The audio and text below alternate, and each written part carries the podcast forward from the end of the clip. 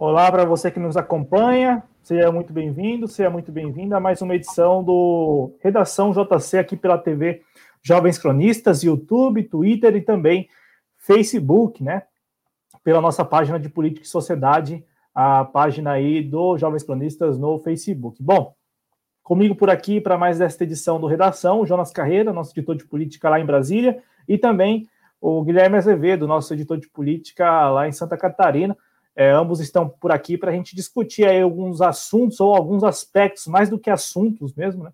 aspectos aí desta última semana no cenário político brasileiro.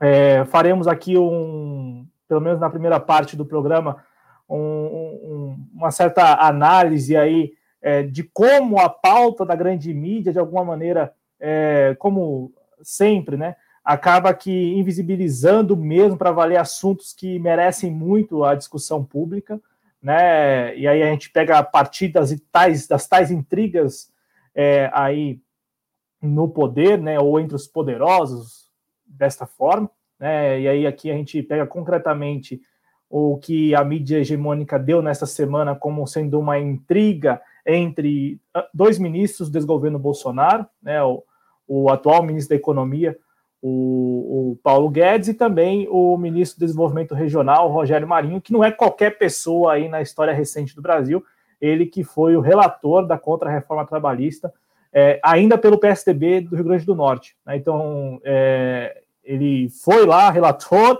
aí o prêmio dele, né, depois que ele precarizou todas as relações de trabalho, foi, mesmo não sendo eleito para a Câmara dos Deputados, foi ali ser secretário do próprio Paulo Guedes. E aí, agora, na posição de ministro do Desenvolvimento Regional, segundo a mídia hegemônica, é, tem aí é, defendido as, a, uma pauta econômica, não, sei se é bem por aí, mas para a mídia hegemônica é assim que ela tem narrado todos esses episódios entre os dois ministros, né?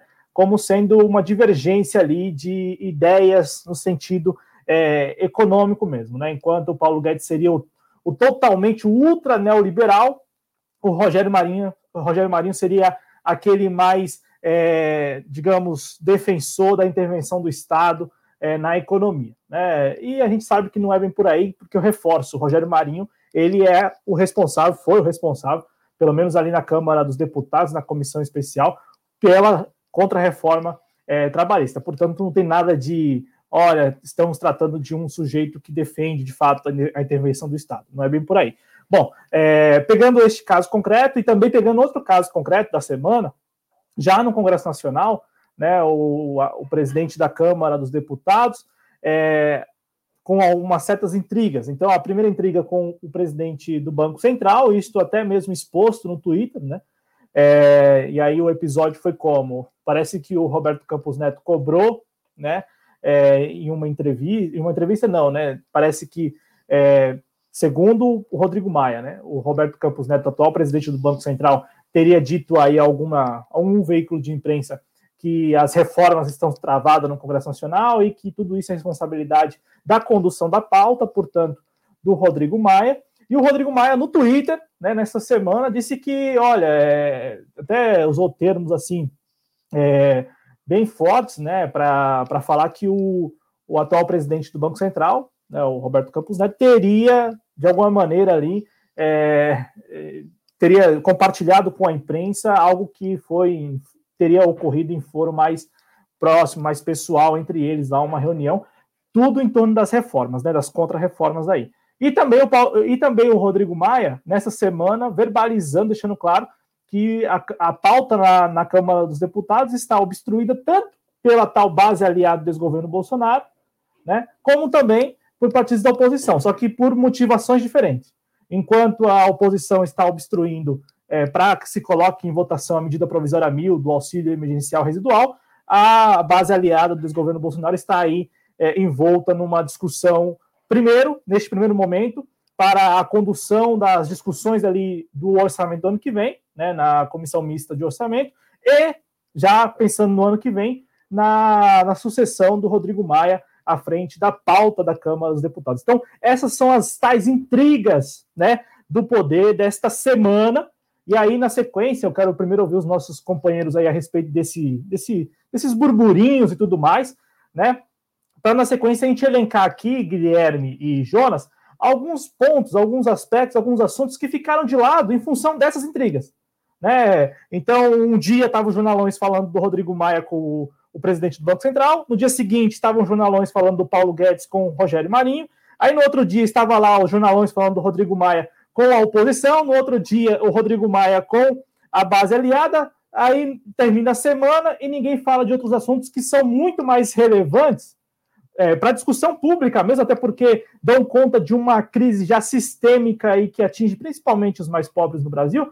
E, bom, esses temas vão ficando de lado, de lado, de lado, passa o tempo e ninguém discute. Então, começa com o Guilherme Azevedo e já na sequência com o Jonas Carreira. Guilherme, seja muito bem-vindo ao Redação JC. Como que, como, e mais do que como, né? O que podemos extrair dessas intrigas? Intrigas entre pessoas que quase sempre estão juntas ali, né? Convergem no sentido de aprovar medidas, principalmente contra a base da sociedade brasileira. Seja muito bem-vindo à redação, Guilherme. Bom, primeiramente, então, uh, grato mais uma vez pela oportunidade de dividir aqui a audiência com, com vocês aí. Sempre um prazer. E bem, meu caro, eu, penso assim, sobre esse tipo de assunto, né? Que existem pelo menos duas maneiras de se abordar e se dialogar a respeito disso, né? Uma delas é a gente fazer uma análise objetiva, entre aspas, da coisa, ou, ou focada no que, que nós estamos falando, e a outra é discutir o quanto essa própria análise, ela, sabe, tem de importância ou, ou merece maiores, uh, vamos dizer assim, pelo menos gasto de tempo nela, né? Porque, veja, uh, bom, em partes a gente sabe que a política funciona dessa maneira como a gente está vendo aí, né? Ou seja, através de, entre aspas, conchavos, muitas vezes, inclusive, uh, disputas, uh, não raro com, com, com, termos, não necessariamente termos linguísticos, mas termos no sentido de propostas, né? E de, enfim, projetos de baixo, entre aspas, calão, né? Coisas que são muitas vezes para simples manutenção de poder e não para o bem comum, vamos dizer assim. Mas que, por outro lado, bem, a gente sabe que funciona desse jeito, né?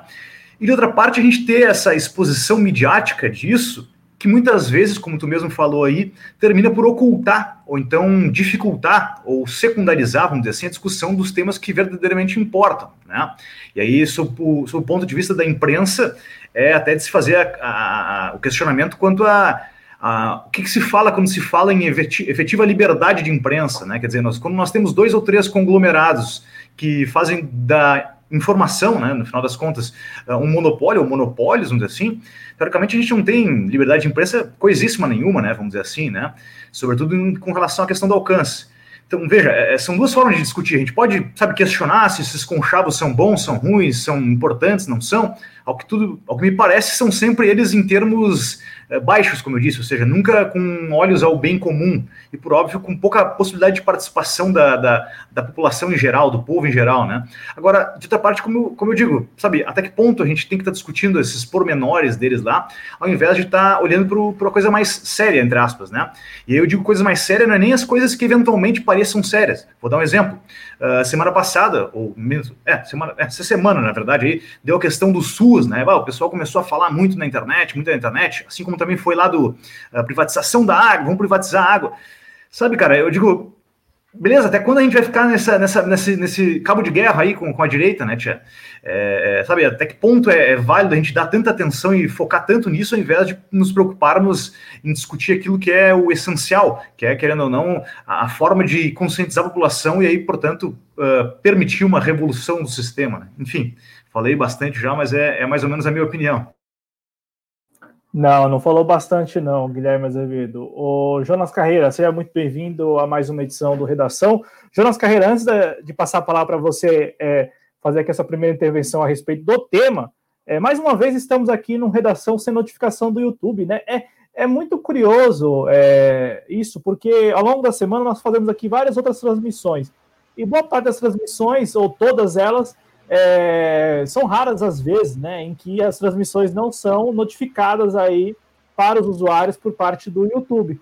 No entanto, redação já a gente está falando de daqui a pouco vamos falar da crise sistêmica, né, questão de desemprego, de inflação aí é, nos alimentos sobre a classe mais pobre, mas também há uma espécie de, de, de método é, sistêmico por parte do YouTube em relação ao redação JC, porque não é possível é, todo redação JC, o YouTube não envia notificação para o nosso é, inscrito. Então, seja muito bem-vindo, Jonas. Se quiser até falar disso, porque você está aqui todas as semanas comigo, né? A gente vai é, acompanhando isso semana após semana. Acredita que é, na próxima semana será diferente, mas não. Mais uma vez, mais um sábado, o YouTube sem enviar notificação deste programa. E aí já emende com a sua primeira intervenção a respeito dessas intrigas, reforçando que mais adiante traremos aqui os assuntos que foram deixados de lado em função dessas tais intrigas da gente da mesma laia. Seja muito bem-vindo, Jonas. Boa tarde, Cláudio. Boa tarde, Guilherme. Boa tarde, espectadores. Né? Então, assim, pouquíssimos espectadores né, de início por causa dessa, dessa sabotagem. Não sei o que está acontecendo. Já tem uns, uns cinco, cinco sábados aí que a gente está sendo sabotado pelo YouTube. Eu acredito eu que seja, né? Não, tem, não tem como. Nós passamos a semana toda é, recebendo a notificação. Chega no sábado, acontece isso. Amanhã na história vai, vai ter a notificação, como acontece todos os domingos, né? Mas é todo sábado, quando, quando entra no redação, acontece isso. Então, assim, eu acho que é alguma coisa dentro do, do algoritmo, não querendo ser conspirador. E, então, Cláudio, entrando no tema, é, assim, eu, ontem eu estava assistindo né, a, Globo News e a Globo News estava estava entrando naquele tema do porque a, foi chamada né, para uma comissão para tentar se explicar a Tereza Cristina, né, ministra da Agricultura. E ela, ela, fez uma, ela fez uma tese, não sei baseada em quê, né? É uma tese até meio que viável, né, do tal do boi, boi bombeiro, né? Que o boi ele, ele entrando dentro do Pantanal, né? Ele, ele habitando lá dentro do Pantanal, ele vai se alimentar, né? Do, do, do, do terreno da natureza lá, algo que pode causar incêndio, né? Que para esse pessoal bolsonarista, né? Para o próprio Bolsonaro, o que está a, a, causa do incêndio é natural, né? Por exemplo, chega, vai tem uma tempestade lá no Pantanal, cai um raio e o raio cai em cima de algo que seja que seja facilitador, né, do, do incêndio e o boi, o boi bombeiro serviria se alimentar disso e com isso ia ia, ia preservando lá o Pantanal para não se incendiar, né? Então, então ela vai ser chamada para isso, né? É, se explicar sobre essa sua tese, né? E nessa tese, né, da, da Tereza Cristina, né? E quem vai contra a essa tese, né? Como justamente a Globo News, que foi uma que atacou muito, né? Chamou lá chamou lá biólogos para explicar né, nessa tese existem dois, dois pontos, né, dois pontos que, que, que representa a economia, né? Então, assim, mas os, esses dois pontos, eles são antagonistas, mas representam o capitalismo, né?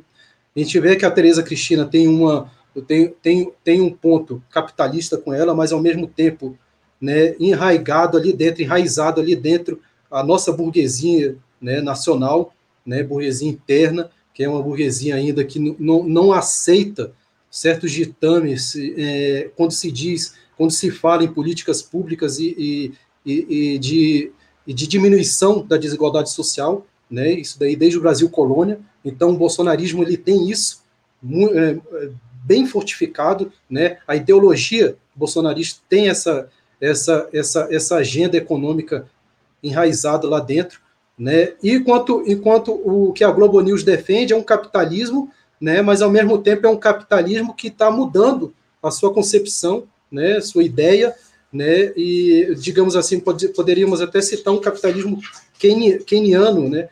para tentar salvar né, a economia no pós-pandemia. E o Brasil, né, o Brasil, né, junto com a Tereza Cristina, com Paulo Guedes, ainda não entendeu né, que nós estamos vivendo uma crise inédita, não só no Brasil, mas no mundo, e a nossa economia tem que mudar. Né? Então, está existindo uma, uma contradição, né? e aí a mídia hegemônica ela está junto com esse capitalismo né, financeiro global, né? e, a, e o Paulo Guedes ainda está naquele, naquele neoliberalismo conservador. Né? Então, existe uma contradição, e a mídia tenta, tenta é, meio que intermediar o que está acontecendo. Então, o que a gente, o que a gente vê né, dentro do Congresso Nacional, né, com as pautas ali, é, com os discursos do, do Maia, né, referente ao, ao ministro do Meio Ambiente, referente ao, ao presidente do Banco Central e, e, e as bancadas que tem, existe lá dentro, né, a base do governo e até mesmo a oposição, isso tudo, se você for analisar bem, né, tem interesses econômicos ali divergentes, mas interesses econômicos que, que tentam né, suavizar né, e salvar o capitalismo. Né? Então, eles todos estão trabalhando para o capitalismo, mas o capitalismo aqui dentro do Brasil está em contradição né? E a, e a mídia por si só tenta, tenta intermediar isso. Então, então eu vejo dessa, dessa forma, né? É, desse,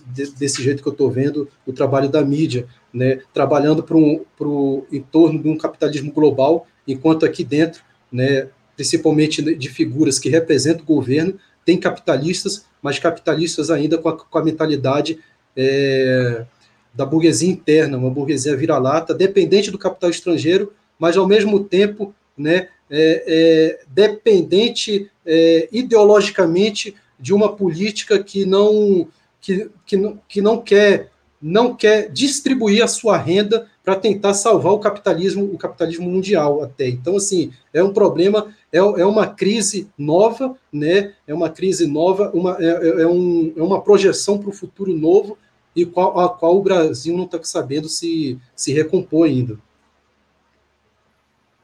É, o, o que destacamos aqui nesses primeiros 16 minutos, pedindo a quem for chegando que participe deste programa, mandando aí a sua mensagem, mandando a sua consideração, mandando a sua pergunta, né? Se tiver alguma pergunta, se engajando aqui no projeto, se inscrevendo no canal, deixando o like, né? É muito importante esses instrumentos aí, porque a, a, acabam que tornando o conteúdo é visível, né? Para o público aqui das plataformas, né? não apenas no YouTube, mas também no Twitter, então no, no Twitter você está mais convidado, convidada para retweetar, no Facebook é a mesma coisa. O que a gente destacou aqui nesses primeiros minutos é, são aí é, desdobramentos, vamos colocar dessa maneira, do, das tais intrigas, como classificamos.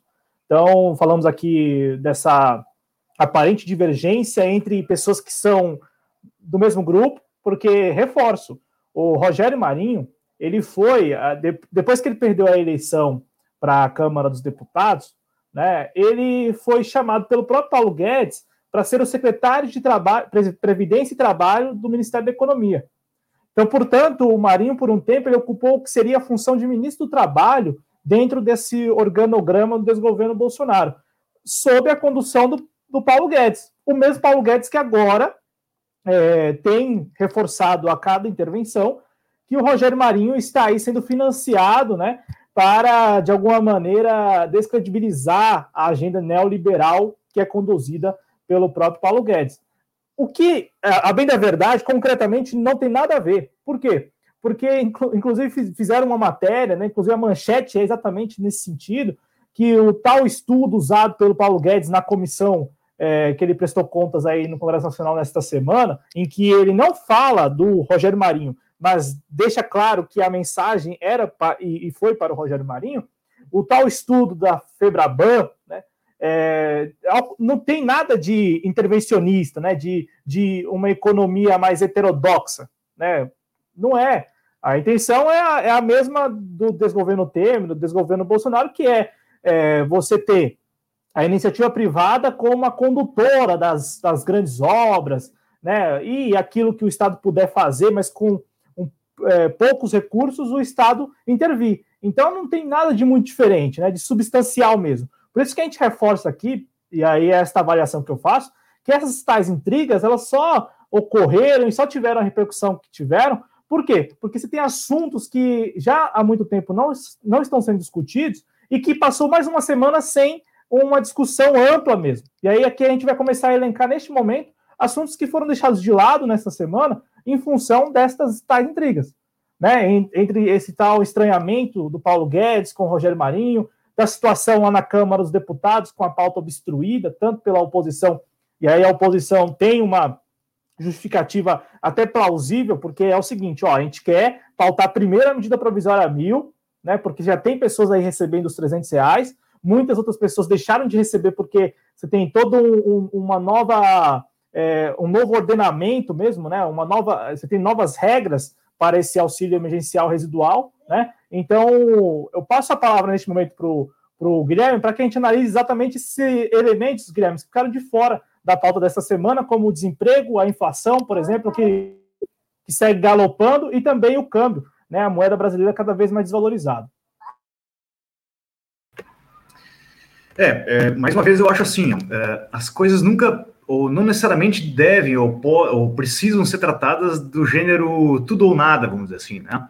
Então, assim, com efeito, uh, avalizo por completa a ideia de que nós temos que abordar, uh, pelo menos no campo do, do imediato, vamos dizer assim, as questões como, por exemplo, assim, putz, a alta do dólar, a questão do desemprego, etc. Isso é até bom, vamos dizer assim, inclusive para objetivos imediatos, ou seja, lá na frente, uh, com quanto se saiba uh, como, uh, sabe, veicular isso para fins de, entre aspas, fazer com que a população, por exemplo, se conscientize, né? Mas a principal questão que eu coloco é justamente essa: a gente tem que estar tá sempre cuidando para não ficar discutindo perfumarias, né? É, como eu te falei, assim, e aí perdoem se, se discordam e até se acham que efetivamente não estou com a razão quando digo isso, me, me, me ajudem a corrigir o meu pensamento. Mas para mim, hoje, infelizmente, boa parte da esquerda faz um, um, trabalho muito, muito insatisfatório, vamos dizer assim, especialmente do ponto de vista midiático. E aí, quando eu digo isso, eu, eu não me refiro só ao fato de que a direita, sobretudo a extrema, está ganhando de 10, 1 milhão a zero da gente em termos de como se comunicar com o público deles. É, não, é para, além disso, nós sabermos dar o tratamento às informações, de sorte, no final das contas, selecionarmos elas, né? Porque, bom, vivemos, como se diz por aí, na era da informação. Então, assim, informação é, é bombardeada todo santo dia, né? E aí, por óbvio, tem que ter alguém que filtre isso, né? E aí seria hipocrisia a gente pensar uh, que quem filtra é o consumidor e que o consumidor é que tem que ser livre para até sim, num plano ideal, mas o fato é, não é assim que acontece na prática, né? Então, assim, os mecanismos de, de comunicação é que acabam filtrando. E aí, portanto, a esquerda, vamos dizer assim, uh, é que deveria deveria talvez uh, desenvolver um projeto para fim de começar a dominar os mecanismos de, de, de, de, de veiculação da informação, vamos dizer assim, né? Não para fins de, sabe, fazer uma ditadura do gênero uh, só vai, sabe, publicizar aquilo que é uh, a favor do, da, da, causa X ou Y. Mas o ponto é, é, é pelo menos pelo menos, pelo menos mesmo, uh, sabe, redemocratizar o sistema de informação para fins de que a informação que chegue às pessoas não seja, primeiro, as perfumarias, que não raro, como eu falei, as esquerdas é que estão muito, sabe, engajadas, se tu vai na internet, assim, é todos os dias o Bolsonaro fala uma bobagem e nós vamos rebater do outro lado. É tipo um joguinho de ping-pong, enquanto tem gente morrendo no SUS, perdendo emprego, etc, etc, a esquerda fica no ping-pong ali, né? Então, quer dizer assim, é, é dizer, tomar, uh, uh, sabe, esses veículos, né, e e os veículos principais de informação, e ou então, pelo menos, se valer daqueles que já se tem o poder para discutir as questões importantes. E aí, claro, existe sempre, como eu falei, um degradê, não é o, tudo ou nada, é um degradê de, de, de, importância, vamos dizer assim. Como, por exemplo, a questão de desemprego, putz, é horrível, é horrível, é absurdo. As milhões aí, milhares de mortes que estão acontecendo no Covid, igualmente, Agora, digo, tem coisas que ainda são talvez mais primordiais, vamos dizer assim, sobretudo se a gente pensar no todo, né? Quer dizer, por exemplo, assim, até em discussão ou debate entre nós aqui no, no, uh, no backstage, vamos dizer assim, eu, eu falava para vocês algo do gênero. A CLT é, um, é, é, uma coisa horrível. E as pessoas, sobretudo a esquerda, aplaude maravilhosamente a CLT, dizendo: Meu Deus, a CLT é o direito do trabalhador, olha só que legal, né? Vamos celebrar a CLT. E aí eu digo: é, vamos celebrar, cara. Vamos celebrar a CLT pelo seguinte, porque a CLT, querendo ou não, ela é uma corrente, certo? Amarrada no pé do trabalhador. Mas é a, das correntes existentes aquela que deu um pouquinho mais de liberdade para o cara. Efetivamente, é uma corrente um pouco mais comprida, vamos dizer assim, né? Mas ainda assim, a gente não pode esquecer que, por exemplo, questões como CLT da vida são, na verdade, da verdade mesmo, uma corrente que aprisiona no final das contas, que delimita, né? Delimita o campo em que tu pode ir e pode não fazer. Inclusive para dizer assim, quando é que tu pode te ir resignar e até que ponto? Ou seja, o direito de greve, fala direito de greve, não. A greve não é um direito, meu querido. A greve é uma manifestação contra o direito, ou contra o sistema. Né? Então não tem que ter direito de greve. Quando tu diz direito de greve, por exemplo, tu está querendo dizer o seguinte: é, a greve que vocês querem fazer, ela não pode ser feita, ela só pode ser feita até aqui. Ó. A gente vai chamar isso de direitos. Só que aí, veja, o direito está servindo como uma, um teto, um limite, e não uma espécie de concessão ou reconhecimento de que as pessoas podem ou não podem fazer aquilo. Mas então, para resumir, o ponto é: temos que discutir sempre e cada vez mais as questões que efetivamente importam. E aí digo nós no sentido de nós que somos da esquerda e, sobretudo, contra esse sistema, vamos dizer assim, tradicional da mídia, que a gente sabe, vai bombardear só as perfumarias e ou as causas que são em favor do capital aí, né? Enfim, falei demais de novo, mas estamos aí.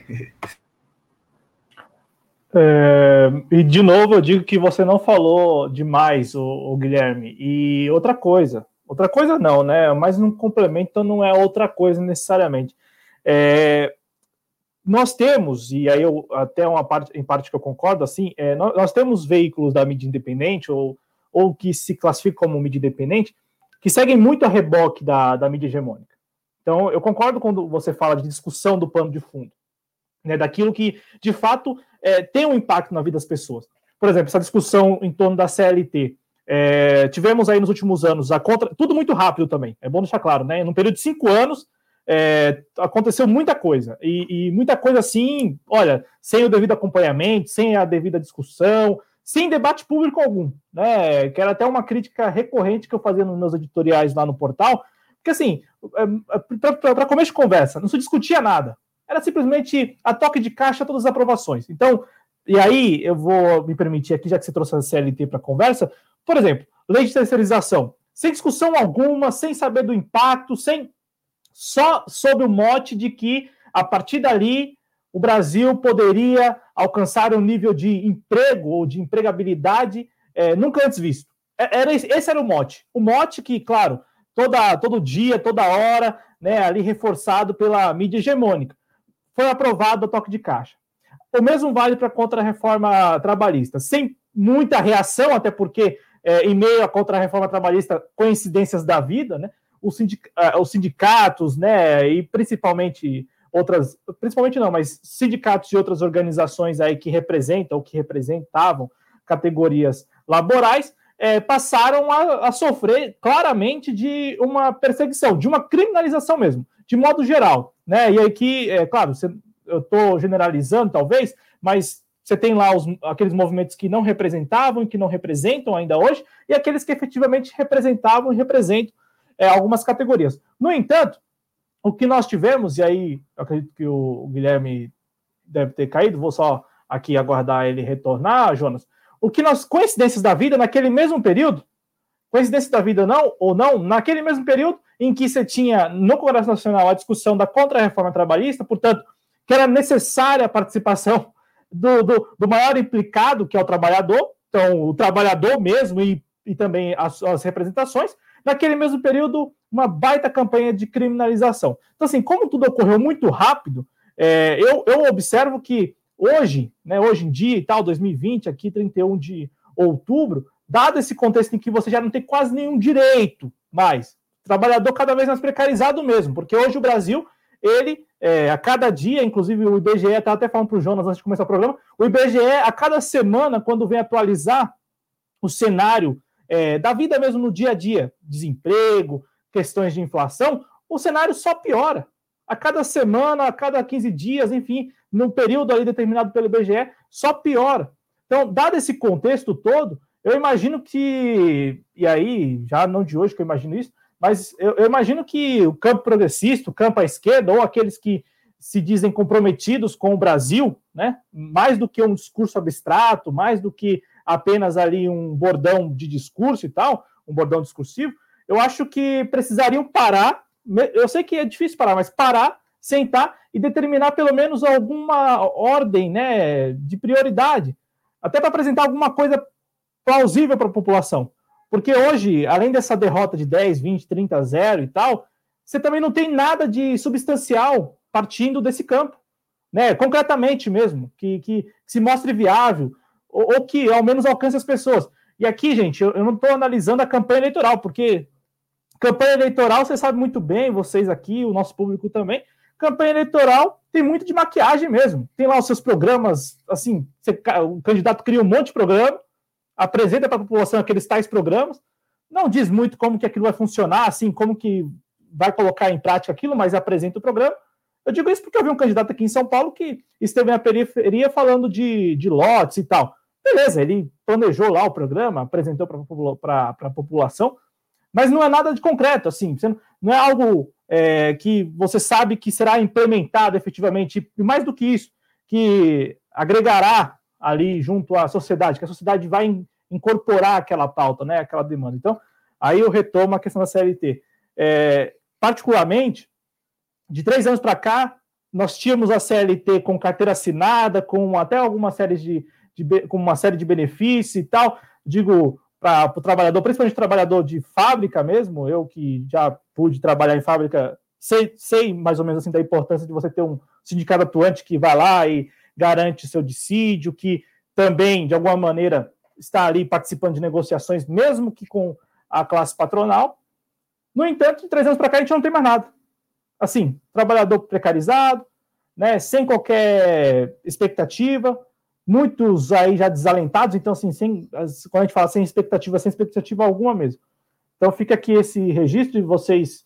Eu posso falar para o João, mas se o Guilherme quer complementar algo, Guilherme, porque é, é muito importante o que você diz, né, no sentido de, de o campo que se diz comprometido com o Brasil, mas comprometido não apenas no discurso. Porque falar que eu sou a favor do Brasil, que eu penso no Brasil, bom, tem muita gente falando isso, inclusive muita gente que está hoje lá desmantelando o Brasil. É, mas assim, comprometido no sentido de estabelecer um programa, de apresentar as pessoas, de incorporar, de apresentar propostas viáveis mesmo a gente, a gente sente essa ausência, né? E, e aí, quando você falou da série, então eu fiquei pensando exatamente nisso. É, mesmo que seja uma corrente, ou mesmo que fosse uma corrente, hoje não há mais nada. Né? Hoje você tem um cenário em que não há mais nada. Não é que não há corrente. Né? Hoje, bom, hoje o trabalhador tem que passar aí de domingo a domingo para tentar garantir alguma coisa mesmo. E, e assim, a gente está falando isso sem exagero, não é porque de alguma maneira são, somos oposição, mas os números, como a gente estava falando, eu estava falando com o Jonas, o IBGE toda semana traz um número que é ainda pior. E outra coisa, colocando em xeque números do desgoverno Bolsonaro, como nesta semana, Caged falando de mais admissões do que demissões, e especialistas falando, peraí, ó, tem um atraso, tem um delay aí nessas demissões, então, portanto, não, não tem nada de um, de um cenário favorável economicamente. Então, assim, a coisa só está piorando, cara sem exagero, sem sensacionalismo. A coisa só está piorando. É, se tu me permite, então, fazer complementos, é, eu queria fazer no mínimo três complementos, né, o que nós estamos falando aqui, né. A primeira delas é o seguinte, eu fiz ali a analogia é, da CLT como uma corrente, correto?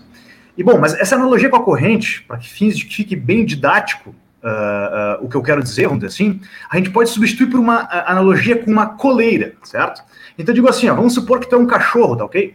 E que a partir de determinado momento o teu dono começou a te andar contigo na rua com uma coleira bem maior, certo? É, não, não te machuca mais aqui, vem toda almofadada, etc, etc. A pergunta é, é bom? Eu disse, assim, é ótimo. O, o, cachorro tem que ficar feliz porque pelo menos botaram ele nessa coleira? Sim, de certo modo, sim, é confortável, tem uma série de coisas bacanas para ele, etc.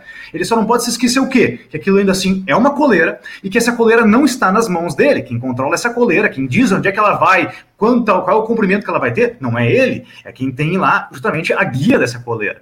Né? Então, assim, para fazer essa analogia, entender qual é, entre aspas, a minha crítica da CLT. E aí eu digo, uh, essa crítica que eu faço não é uma crítica do tipo assim, tem que abolir a CLT e vamos virar uma espécie de anarcocapitalismo. Não, pelo contrário, né? Quem me conhece sabe que não é assim que eu penso. Mas digo, eu penso que dá para criticar sendo que ainda assim se defenda que, uh, enquanto não temos nada melhor, que se fique com o que se tem, né? E aí tentar brigar pelo não retrocesso. E aí a verdade é, nem isso estamos conseguindo fazer, como tu mesmo falou aí, né?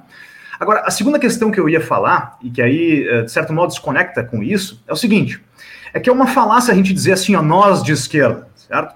Por que eu digo que é uma falácia a gente dizer nós de esquerda? Porque no final do final das contas, nós temos um, um leque gigantesco, ou como disse o Boulos lá, né, eh, na, na, na, eleição de 2018, nós somos 50 tons de esquerda no final das contas, né? Por exemplo, assim, ó, e aí é, é justamente nessa questão da, da CLT que eu, que eu coloco para evidenciar isso. Tem esquerda que acha que a CLT é maravilhosa e é isso aí mesmo que tem que ser. Entende? Por exemplo, uma esquerda que aposta nesse tipo de raciocínio. Uh, talvez se fosse essa pessoa dizendo para mim diretamente, né, assim, pois é, Guilherme, a gente entende que no final das contas a CLT é nada mais, nada menos do que a, a, a legitima, legitimação da exploração. Afinal de contas, se tu for ler a CLT, o princípio que rege relações de emprego regidos pela CLT é o da subordinação. Então isso, isso já é exploratório na essência, não importa o quanto tu vai dar de benefícios ou etc, é sempre exploratório. Então a CLT é a legitimação da exploração. Só que essa pessoa me diria, mas não tem outra coisa. Não é possível fazer outra coisa. É isso que a gente tem. Né? Então, assim, tem uma esquerda que. Então, assim, tudo o máximo que nós, esquerda, podemos fazer enquanto esquerda é garantir que o máximo possível a CLT seja bonitinha, sabe, para as pessoas não morrerem de fome, não serem exploradas no nível, uh, sei lá, eu morrer assim ou assado e ter grandes uh, problemas. Mas não está preocupada, porque não acredita justamente, ou até acha que não é uh, interessante, talvez até avalize alguns dos argumentos dos liberais, para dizer, não é interessante, por exemplo, ah, modificarmos completamente esse sistema, seja porque acham que não é possível, ou seja porque não pensam que seja o caso, vamos dizer assim, porque ah, muita gente vai dizer assim, não, eu primo pela, pela liberdade, etc, etc. Sim, então dizer, nós temos um grande espectro de esquerda, certo? E o principal problema desse grande uh, variação de esquerda é o seguinte, 99% das esquerdas que nós temos aqui querendo ou não, tem a formação que foi dada pelo sistema conforme ele está hoje. Quer dizer, nós aqui nascemos já nesse sistema capitalista, nós já nascemos numa ideia de sistema, ah, é, Estado democrático de direito, etc, etc, etc. De maneira que a gente, sabe, a gente não consegue conceber algo fora disso. E aí o que acontece com as esquerdas e com os representantes das esquerdas? Eles tentam lutar internamente. E mais, defendendo esses, essas, essas questões, uh, sabe, sem, sem se questionar sobre isso, sem olhar por fora do sistema, né? Tanto é que a gente tem, uh, sabe, a grande maioria da esquerda que se movimenta dentro de partido. E aí digo assim, dentro de partido, dentro do sistema, tu vai ter que se sujeitar às regras do sistema. E esse sistema vai te dar sempre um teto, sempre um limite. Tu não vai poder, por exemplo, sim, propor uma revolução dentro, pelo sistema. O sistema não, não, não admite revolução, pelo contrário. O sistema é um mecanismo de manutenção da, da ordem e do progresso, e o progresso entendido como a gente sabe, né? Ou seja, uh, o enriquecimento de poucos e empobrecimento de, de muitos, né? Então, assim, é, para mim, é esse o principal problema, é essa discussão que eu, que eu faço, assim, né? Uh, em termos de uh, a esquerda não está fazendo seu papel, etc. É, mas primeiro porque é isso, porque não, não sabemos o que, que, é uma esquerda. São várias pessoas que se dizem de esquerda que muitas vezes têm pensamentos diametralmente opostos.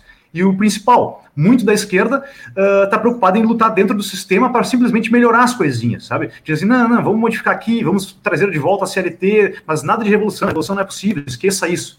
Então, para concluir, quem efetivamente faz, paradoxalmente ou não, o grande papel da esquerda neste país hoje, na minha concepção, não são os partidos políticos de esquerda. Os, partidos políticos de esquerda são, sei lá eu, Uh, são uh, os pracinha, assim, são os caras que estão na linha de frente do combate ou numa linha até lateral do combate para apagar aquele fogo ali. Quem efetivamente faz a batalha no sentido de efetivamente uh, ir atrás do nosso grande ideal, que talvez fosse a revolução, para que a sociedade se organize de maneira efetivamente justa, somos nós aqui, por exemplo né, que somos aqui pessoas que estão, sabe, tentando transferir informação para as pessoas, engajar as pessoas, de maneira que aí sim, aí sim o objetivo seja efetivo ou efetivado com precisão, que é aquele que eu disse, ou seja, uh, uh, obter uma, uma relação de, entre pessoas de maneira justa como eu te disse, beleza, CLT é linda, maravilhosa, dá um monte de direitos, ninguém mais é açoitado, uh, não pode mais trabalhar, mas teoricamente é exploração. E o que nós queremos não é isso. O que nós queremos é terminar com a exploração. Por isso digo que talvez quem esteja fazendo o melhor papel da esquerda sejamos nós fora do partido do que aqueles que estão lá dentro.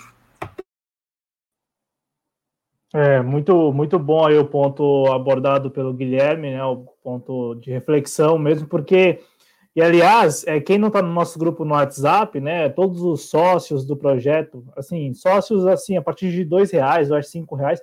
Enfim, que, o que vocês puderem contribuir lá no Apoia-se, a gente manda o link né, para entrar no nosso grupo no WhatsApp e o, e o, Guilherme sempre traz essas reflexões, né?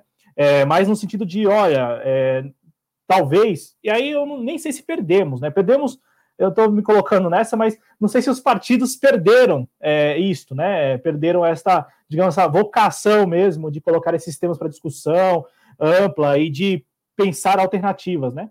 Pensar e propor alternativas. Mas é, nós, nós, temos hoje um, um, um, cenário em que é mais ou menos como o Guilherme acabou de falar: olha, é, não há espaço para é, situações fora do que temos aí como posto já. Né? Isto tanto em matéria de discussões no Congresso, ou decisões do desgoverno mesmo, ou agora nas eleições municipais, né?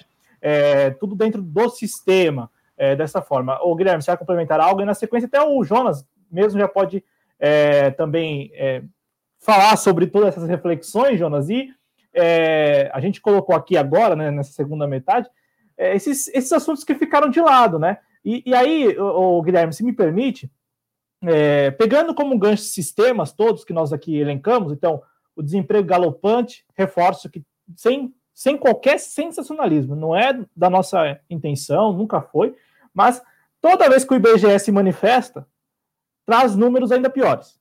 E esses números são ali o que o Instituto consegue alcançar. Então, é dali para pior, né? Sempre dali para pior. Não tem como imaginar que é dali para melhor. Então, é, um universo de desempregados cada vez maior. É, a questão da inflação mesmo, que eu acho que é um, é um tema que, que é muito caro, ainda que as pessoas não percebam, e aí entra o que você mesmo falou, da, da má condução, da, da, da comunicação mesmo, da interlocução com a base da sociedade. Né? Você tem essa questão, por exemplo, o trabalhador vai no supermercado, continua pagando lá os 20 reais do, do, do, do 5 quilos de arroz, só que, no entanto, a mídia hegemônica já há 3, 4 semanas já não fala mais disso, já deixou de ser pauta. Mas segue lá, o preço continua. Era 24, tá 23, ou era 20, tá 17. O cara continua pagando. Então, o agendamento teve ali seu momento de falar do arroz e depois deixou de falar do arroz, mas a situação permanece, né?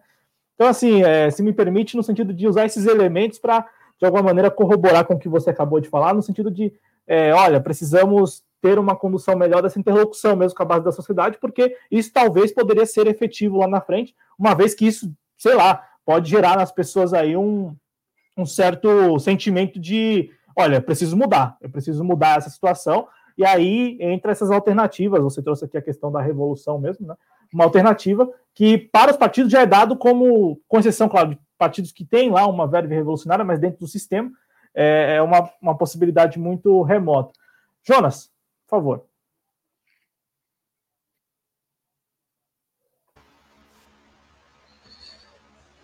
É, é, é, só tocando no, no assunto aí da, da CLT, é, é, quando o, o Guilherme falou né, lá no grupo, eu pensei que do trabalhador, do, do mundo, mas é um certo o disso do Guilherme em relação a ser no campo, no campo até mesmo da, da esquerda é, que a minha internet está indo. Ô, Jonas. Será que é, ainda tá me ouvindo aí, pô? É, eu tô te escutando, a gente está escutando, mas agora parece que. Vamos ver, vamos ver se agora a gente consegue escutar perfeitamente, porque estava falhando, estava falhando. Prossiga. Voltou aí? Voltou sim. Voltou, voltou? Voltou, né? Então, é, o modelo né, que eu acredito que o, que o Guilherme, o Guilherme enxerga sobre a CL, um índice alto de, de IDH, né? Países como Noruega, Islândia, né? Mas se você for analisar nesses países, existe um que podemos dizer um, uma, uma, uma estrutura né, inserida lá, né, social-democracia, mas é uma estrutura que faz uma conciliação entre as classes, né? E eu não, eu, eu acho que, que eu não enxergo ainda uma conciliação de classe aqui no Brasil, né? Eu acho que eu acho que para fazer, né? Eu acho que é viável, né? O, o ponto de vista do, do Guilherme, mas eu acho que para fazer ou tem que ter uma, uma revolução, né? Que, ao, ao qual os trabalhadores tomem, né? Os meios de produção, ou tem que ter uma, uma, uma conciliação entre a classe, entre classes. Não estou dizendo né, que o governo petista, não vou, não estou tocando nesse assunto, mas tem que, tem que ter uma conciliação de classe entre o trabalhador né, e o empregador. Eu acho que, a no, eu acho que como eu falei na minha, na minha fala inicial, eu acho que a nossa burguesia, né, a nossa a, a, a classe a classe burguesa que emprega aqui no Brasil, ela não está ainda preparada né, em fazer uma conciliação de classe que pense na, em, em tentar né, sanar o que a, a carteira de trabalho carteira de trabalho faz. Né? E quando eu vi a explicação do Guilherme, né, eu, eu, eu tenho que concordar com ele, de que pensando, né, pensando no, no ponto de vista na, do Guilherme, a carteira de trabalho é sim né, um meio de exploração, né, a qual a, a classe empregadora ainda apoia. Né, então, e, e, e, cria e dá esses direitos para manter né, é, manter o trabalhador até, até nessa coleira. É, é meio, é meio de, de foda de falar. Desculpa ter o palavreado, falar nesse, nesse, nessa figura de coleira, mas é, né, pensando bem, é um meio de controlar o trabalhador, mas, eu, mas ao mesmo tempo, né, dar os direitos ao trabalhador né, e faz o que o trabalhador tem os direitos, né, por meio de lutas, né, de lutas sindicais e por aí vai de movimentos sociais. E nesse, e nesse cenário, né, existe essa essa essa essa essa meio que uma uma conciliação também entre a classe, né, mas a classe mantém a classe alta mantendo o seu trabalho de exploradora, né, e, e nós aqui como empregados sendo explorado e consentido com isso, porque nós temos esse direito, os direitos trabalhistas ali preservados, né? Mas para ter né, algo como o Guilherme, Guilherme enxerga, né, eu acho que tem que ter uma conciliação de classe em que a classe tem que ceder, né, também tem que ceder, tem que, tem que, ser, tem que distribuir né, o lucro né, para poder, poder ter, sanar né, o salário mínimo e, e dar uma, um, um salário justo né, para o trabalhador, né, um salário com o qual o trabalhador consiga viver sem ter os direitos trabalhistas garantidos, e eu acho que a nossa classe, a nossa classe burguesa aqui não está preparada para isso. Né? Então, assim, eu acho que é, a, a CLT, ainda nesse contexto, nessa conjuntura que vivemos, nesse período histórico, ainda é algo que é algo ainda válido, né? ainda é algo que tem que ser lutado ainda eu, dentro, dentro, em busca dos direitos, né, para preservar pelo menos os direitos, né, e explorado a gente vai ser sem carteira ou com carteira, né, até a classe, a classe alta tomar uma consciência que tem que haver, né, uma conciliação.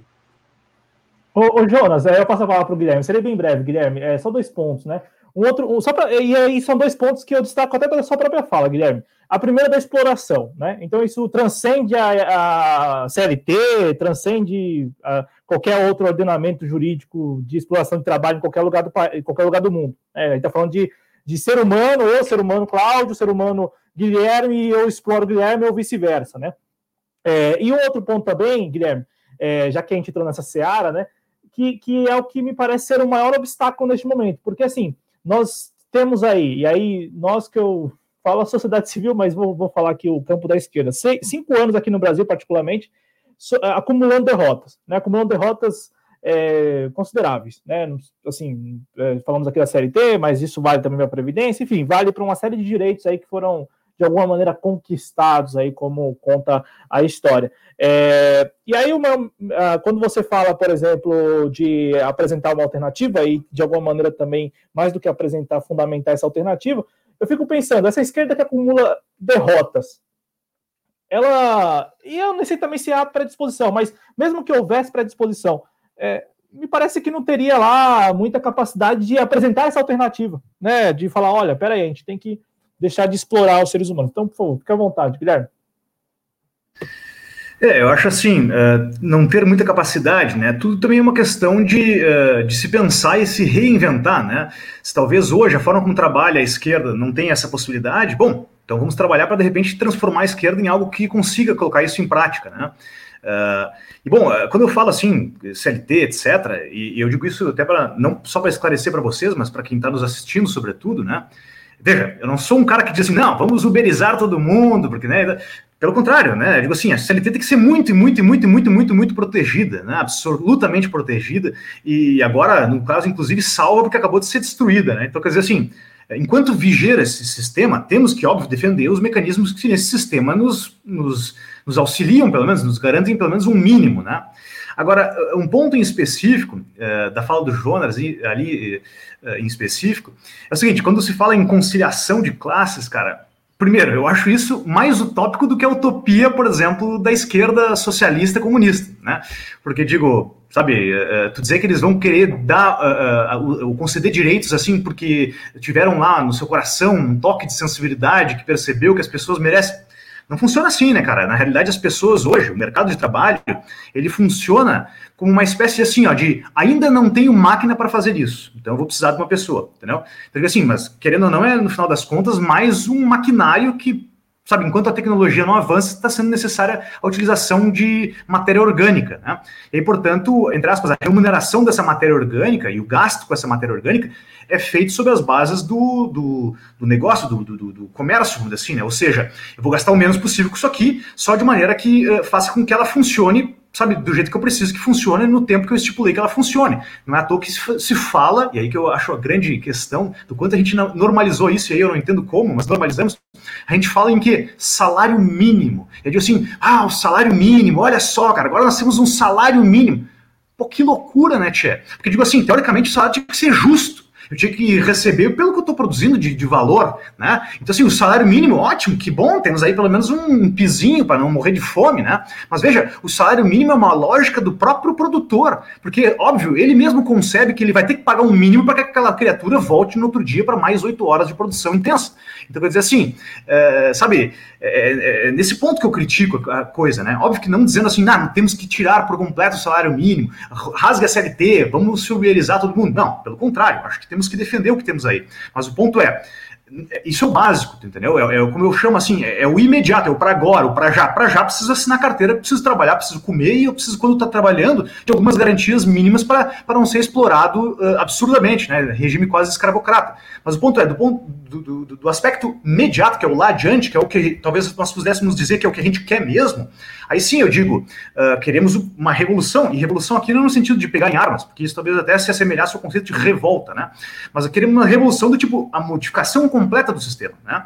E a modificação completa do sistema que eu digo, e que é a única defensável, até o Cláudio falou assim, não sei se intencionalmente, mas falou em. Uh, ah, porque essa é uma das alternativas. Não, eu digo assim, é a única saída. Ponto final. É a única saída. E eu digo única saída pelo seguinte, porque o que a gente hoje acredita que é democracia, direitos humanos, blá, blá, blá na verdade, na verdade, mesmo, mesmo, dá para ser bem traduzido da seguinte maneira: é ditadura da burguesia. Ponto final. Então a gente vive na ditadura da burguesia. Então não tem que querer preservar esse sistema aqui, entendeu? E a única forma de tu tirar, uh, vamos dizer assim, de um regime que é, no final das contas, despótico, ainda que formalmente seja democrata, etc, etc, é, primeiro, revolucionando e revolucionando em prol de um sistema em que não existam mais, uh, uh, vamos dizer assim, relações entre pessoas de cunho exploratório. E isso, inclusive, levaria uh, a, a, a, extinção das classes. Então não está se falando em conciliar as classes para que a burguesia abra mão de um lado, entenda né, os problemas da, da, do proletariado. Não, não, não. É dizer, é revolucionar o sistema para que não se fale mais em burguesia e proletariado entendeu? Então, claro, é por óbvio, até lá, vamos lá, vamos na série T, vamos pressionar esses caras, não necessariamente fazendo eles entender, mas metendo pressão mesmo para que eles aceitem sob pena da gente eh, começar a, adiantar a revolução, dá para dizer assim, né? Agora, o pensamento lá no fim, o pensamento do fim não é conciliatório, o pensamento lá no fim é de, entre aspas, destruir as classes, não existirem mais classes, e nós possamos falar aí em uma relação interhumana justa, efetivamente, né? A despeito de eu não saber dizer para vocês quando isso vai chegar, né? Mas a luta tem que ser essa, não disse que seria fácil, mas é, como eu disse, necessário necessária. Ponto de partida, né, Guilherme? Ponto de partida aí, e, e, aí nesta parte eu concordo plenamente com o que você acabou de falar, e também com, a, com relação aos partidos, porque, é, e aí se vocês até quer, quiserem entrar nesse mérito, né, mas assim, você tem partidos que estão aí propondo, né, no entanto, você tem esse, essa, essa contradição, né, que é dentro do próprio sistema. É, inclusive, a gente tem conversado aqui com candidaturas revolucionárias, né? É, e a gente, bom, a gente conversa, pergunta até mesmo, né? Como que a candidatura lida com essa, com essa baita contradição, né? Que é você estar dentro do sistema e, e é, prometendo não, mas é, ali de alguma maneira difundindo ideais revolucionários.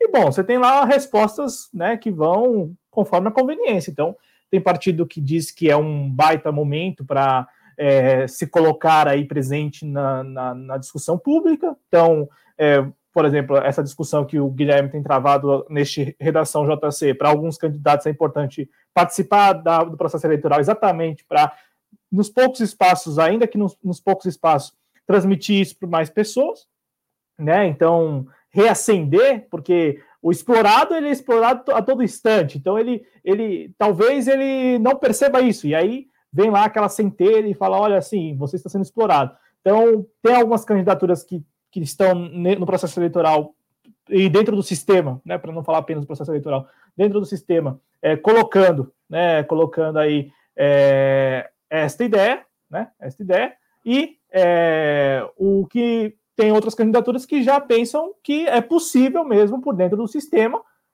e rompendo com este Estado né, é, dividido em classes, e o que o Guilherme acabou é, de falar. Né? Então, você tem aí essas nuances, mas eu, eu concordo no sentido de que os partidos políticos, né, eles. Ele, e, e, aí, o, o Guilherme Jonas, eu vou até compartilhar isso com vocês e ouvir vocês. Aí você tem questões que são próprias do sistema, né? Porque, imagina, um partido revolucionário e até um partido de esquerda no Brasil, né? um partido político de esquerda. Quando o partido de esquerda ele se forma e cria toda uma estrutura partidária, ele tem que, eu, eu, eu penso dessa forma, né? É, é até aceitável e coerente que ele faça cálculos partidários. Então, ele lança suas candidaturas, ele tem ali as atividades do dia a dia, da semana, enfim, é uma organização, né? Uma organização, e dentro do sistema, o sistema rege que tem que ser assim, o partido político tem lá suas atividades. É, como que vocês dois, e até o Jonas que é militante e tal, né? Como que vocês enxergam isso? Porque assim, você tem coisas que são muito particulares do sistema partidário. Então, por, por exemplo, propor a revolução. E mais do que propor, estabelecer é, canais para alcançar as pessoas e, de fato, colocar isso em prática. Né?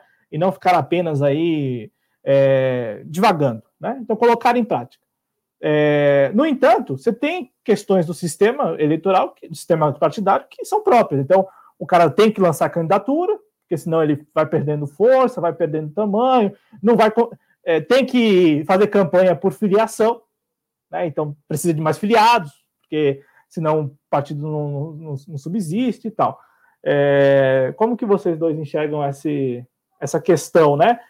É, que não deixa também de ser uma questão que é do dia, é, é do dia a dia. Pô, eu, eu penso em, em algum momento é, trabalhar no sentido de uma revolução, né? de, de, de alguma forma, deixar claro que eh, não dá para tolerar um ser humano explorando outro ser humano, e mais do que isso, não, digamos, recompensar por essa exploração, né? que, é a, que é a crítica.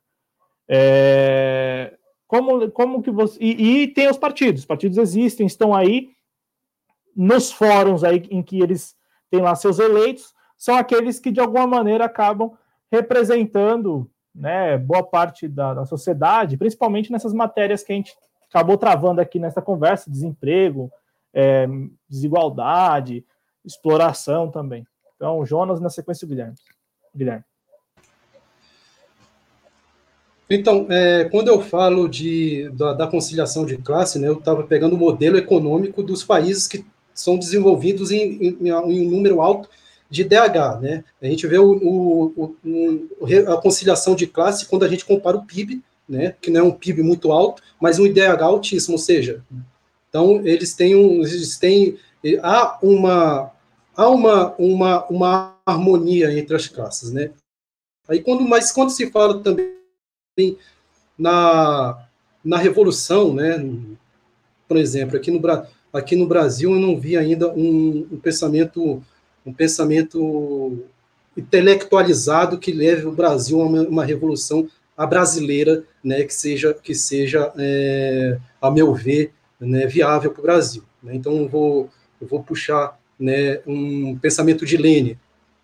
Para Lênin, né, é, o Estado, né, ele representava, uma, ele, ele, ele fazia a divergência entre as classes, né, ele, ele, ele, ele, ele era o, o, o não conciliador das classes. Né? O que, que Lenin fez? Os bolcheviques fez, acabaram com o Estado, né? E era para o processo, né? Era para o processo comunista, né? Bolcheviques andar e chegar no momento que não existiria mais Estado, né? Mas é, não sei se foi por, por má vontade de Stalin, né? Ele acabou burocratizando o Estado e criou um negócio pior do que do que do que Lênin estava prevendo, né? Então criou, criou uma, uma, uma burguesia, né? E, e o maior número de explorados, né? Então acabou fazendo o stalinismo ali, que foi aquela decepção, né? Pro, que, que acabou com a queda do muro de Berlim e, e que acabou dando hegemonia total para o capitalismo, né? Então assim, quando se diz em revolução, né? Principalmente dentro do Brasil, né? Qual revolução? Como vamos implantar essa revolução? Como vamos, como vamos acabar esse Estado? Né? Então, assim, é, a, gente não, a gente ainda não consegue nem pensar como que vai andar o nosso plano econômico pós-pandemia e, e, será que é viável a gente pensar numa revolução também? Então, assim, é, é, é, eu não consigo explicar, né? Eu peço até a ajuda de vocês, né? Se tiver algum autor intelectual que, que diga, né? Por favor, até me dê uma, uma ajuda aí, uma, uma referência para eu dar uma lida, né? Que eu também sou a favor da revolução, da, da revolução, também sou a favor da, da tomada dos meios de produção, né? Mas eu acho que o modelo, por exemplo, o modelo bolchevique, eu acho que não se, encaixa, não, não se encaixaria, né? No, no nosso no nosso plano cultural, político e social aqui dentro, né? Assim como também um modelo econômico, né? De harmonia entre as classes feito na Suécia, no Noruega, também não se encaixaria aqui, né? Então assim, é, eu, é assim, é essa é a minha visão que eu tenho, né, e sobre revolução dentro do Brasil, né, assim, então, eu acho que é complexo o tema. Não, é, ô Guilherme, é, e aí, é mais para a gente até concluir esse, esse assunto que acabou surgindo em função exatamente do, daquilo que foi invisibilizado ao longo da semana, né, de questões que são inerentes da vida do brasileiro aí na base, né, então, assim, a gente está aqui discutindo esse assunto, sem muito, sem muito do aspecto intelectual, porque a gente está aqui tratando de assuntos que estiveram, não estiveram na pauta, mas que são muito importantes. Reforço, desemprego, a inflação no bolso do trabalhador, isto é muito importante porque isso impacta efetivamente, já está, não é que vai impactar, já está impactando a vida do trabalhador. E uma certa inércia, tanto do setor, claro, do setor que está promovendo isso, né, até porque faz parte do projeto, né, ou da falta de projeto e tal, que é o desgoverno Bolsonaro, e também Congresso Nacional, porque você tem um universo de desempregados, reforço, dentro do, da ordem que, que, que, nós estamos vivendo, dentro do sistema, sistema capitalista e tal, né, é, você, você tem essa questão. É, e, e o, o, que o Jonas trouxe, Guilherme, é, reforçando, né, você tem uma dificuldade hoje de lidar com essas questões do dia a dia, né, é, você, você também acabou falando, né, que falta também essa questão da, da interlocução. Enfim, para a gente arrematar aí da sua parte, é, inclusive aqui no, no chat, muitos comentários sobre esses organismos, né, que de alguma maneira representaram ou se propõem a representar a classe trabalhadora que deve estar junto, né, numa revolução. Então, fique à vontade. É, assim, para começo de conversa, uh, o que eu disse desde o início, né, é que é, eu não falo que é fácil, ou simples, ou rápido, né? Eu falo que é necessário, né? Ou seja, é necessário que a gente faça isso porque ah, o status quo, por mais que eles queiram normalizar o status quo a ponto de existir pobre de direita, e existe, né? Dada a grande efetividade dos veículos que estão na mão do capital para persuadir as pessoas, mas o fato é, normalizaram, beleza, mas não deveriam, né? Afinal de contas, como eu disse, e até por princípio do tipo de dignidade, né? Que pressupõe justamente que a pessoa não possa ser, servir a, a fins alheios, só por esse tipo de questão, é dizer, é necessário, não há, não há uh, o que se dizer. E sendo necessário, a discussão já não é mais tanto do tipo assim, é ou não é possível. A discussão tem que ser assim, como, quando e, e aonde, né? E, bom, até para complementar, né, quando o Jonas falou a respeito da, da, da Revolução Russa, etc., acho que, assim, é, claro, é, foi um, um, exemplo que teve lá os seus louros, vamos dizer assim, afinal de contas conseguiram a, a realizar a revolução, uh, querendo ou não, foi um dos principais uh, uh, atores, vamos dizer assim, da, da, do combate e da, e do, enfim, extermínio, entre aspas, aí do nazismo, né? Assim, bom, só que, claro, ficou aquela questão que eu até trago um livro para ilustrar, né? Tá aqui, ó, George Orwell, Revolução dos Bichos, né? Esse livro aqui, ó, pode parecer história de criança, mas não é, e é basicamente uma grande crítica à Revolução Russa, né? Em que, dando spoiler aqui do livro, os animais numa fazenda se unem para se rebelar contra os fazendeiros. Só que essa revolução é tomada, é, é, sabe, é tida por parte dos porcos, né, pela liderança dos porcos, que ao longo do, da Revolução começaram a, a, dar nova interpretação aos primados deles lá, para dizer coisas do tipo assim, inclusive a igualdade entre eles, que era uma das primeiras, uh, vamos dizer assim, uh, postulados da Revolução dos Bichos, essa, eles diziam, é, não, a gente defende a liberdade, mas a liberdade tem que ser entendida da seguinte forma, existem pessoas, ou, liberdade não, perdão, igualdade, a igualdade, a igualdade tem que ser lida da seguinte forma, existem uns mais iguais do que os outros, né, ou seja, para continuar mantendo os privilégios, né, então, para dizer assim, com efeito, a gente tem lá um exemplo que deu certo a revolução, no sentido de que conseguiram mais ou menos fazer, só que derrocou. Agora, o ponto é, isso não pode servir para que a gente pense ou abandone o nosso, entre aspas, a nossa utopia para um mundo mais justo e mais honesto. Né? E aí digo, o caminho é, é esse. É, é, talvez como se a gente tivesse que pensar o inverso, ou assim, o, o, o, mesmo caminho que a direita fez, só que com o, o, sinal trocado, vamos brincar assim, como se fala por aí, né? Quer dizer, cara, eles controlam tanto a nossos veículos de informação e as nossas mentes, no final das contas, que eles conseguem, como eu falei, fazer pobre ser de direita, entendeu? E defender liberdade econômica e etc, e democracia e papapá, papapá, papapá. Assim, puxa, se eles conseguiram isso, não sei como é que nós vamos conseguir, em que prazo e quando e como. Mas o fato é, primeiro, é possível, eles conseguiram, e segundo, tem que ser feito, né? Então essa, essa é a minha análise. Por favor, Jonas Carreiro. Na sequência, eu quero mostrar algo para o Guilherme aqui. Achei... Não, é só uma, uma, uma colocação né, sobre, sobre a revolução a revolução russa, né, bolcheviques, né, Leva, le, devemos levar também em consideração, né, que a, a, revolução russa, ela, ela foi uma revolução marxista, mas ela não foi, ela não foi moldada, né, aos escritos dogmática, né, ela seguiu a, a cultura, né, da, do, do, território, né, tanto é que se fosse se fosse seguir os escritos, né, os moldes da, da cartilha né, do, do, do, marxismo na época, né, é, ela não seria nem feita, né, porque tinha, tinha, tinha movimentos de esquerda lá que estavam esperando né, a, a, burguesia adentrar dentro dos meios de comunicação, sendo que a Rússia ainda estava na época é, no modo de produção camponês. Né, então não era nem para então era para os bolcheviques nem ter feito a revolução, né, se fosse levado em consideração a cartilha agitada pelo marxismo, né? e aí tinha que esperar mais não sei quantos séculos até que o modo de produção se tornasse capitalista mesmo, né? Então eu quero dizer com isso, né, que aqui para se fazer uma revolução no Brasil, né, nós temos que pensar algo ao nosso, ao nosso molde, né, ao nosso molde cultural, socioeconômico, né, e não o molde do, do bolchevismo, né, do bolchevismo, né, não é, não é o caso aqui do, de, dos meus amigos aqui que estão conversando aqui comigo, mas eu já vi, né, inclusive partidos de esquerda, né, se dizerem, né, dizerem que são bolcheviques, né, ou seja, querem implementar uma coisa que foi foi, foi implementada ali na, na, na, história passada e tentar implementar aqui no Brasil, né, algo surreal, né, então assim, foge até da utopia, né, então se, se for para levar em consideração uma utopia, vamos, ser, vamos pensar, né, o que, que devemos fazer e como devemos implementar, né, levando em consideração toda a nossa cultura, né, as nossas pautas, né, quem, quais são as classes, as classes que, que mais sofreram dentro do Brasil, né, existe muita,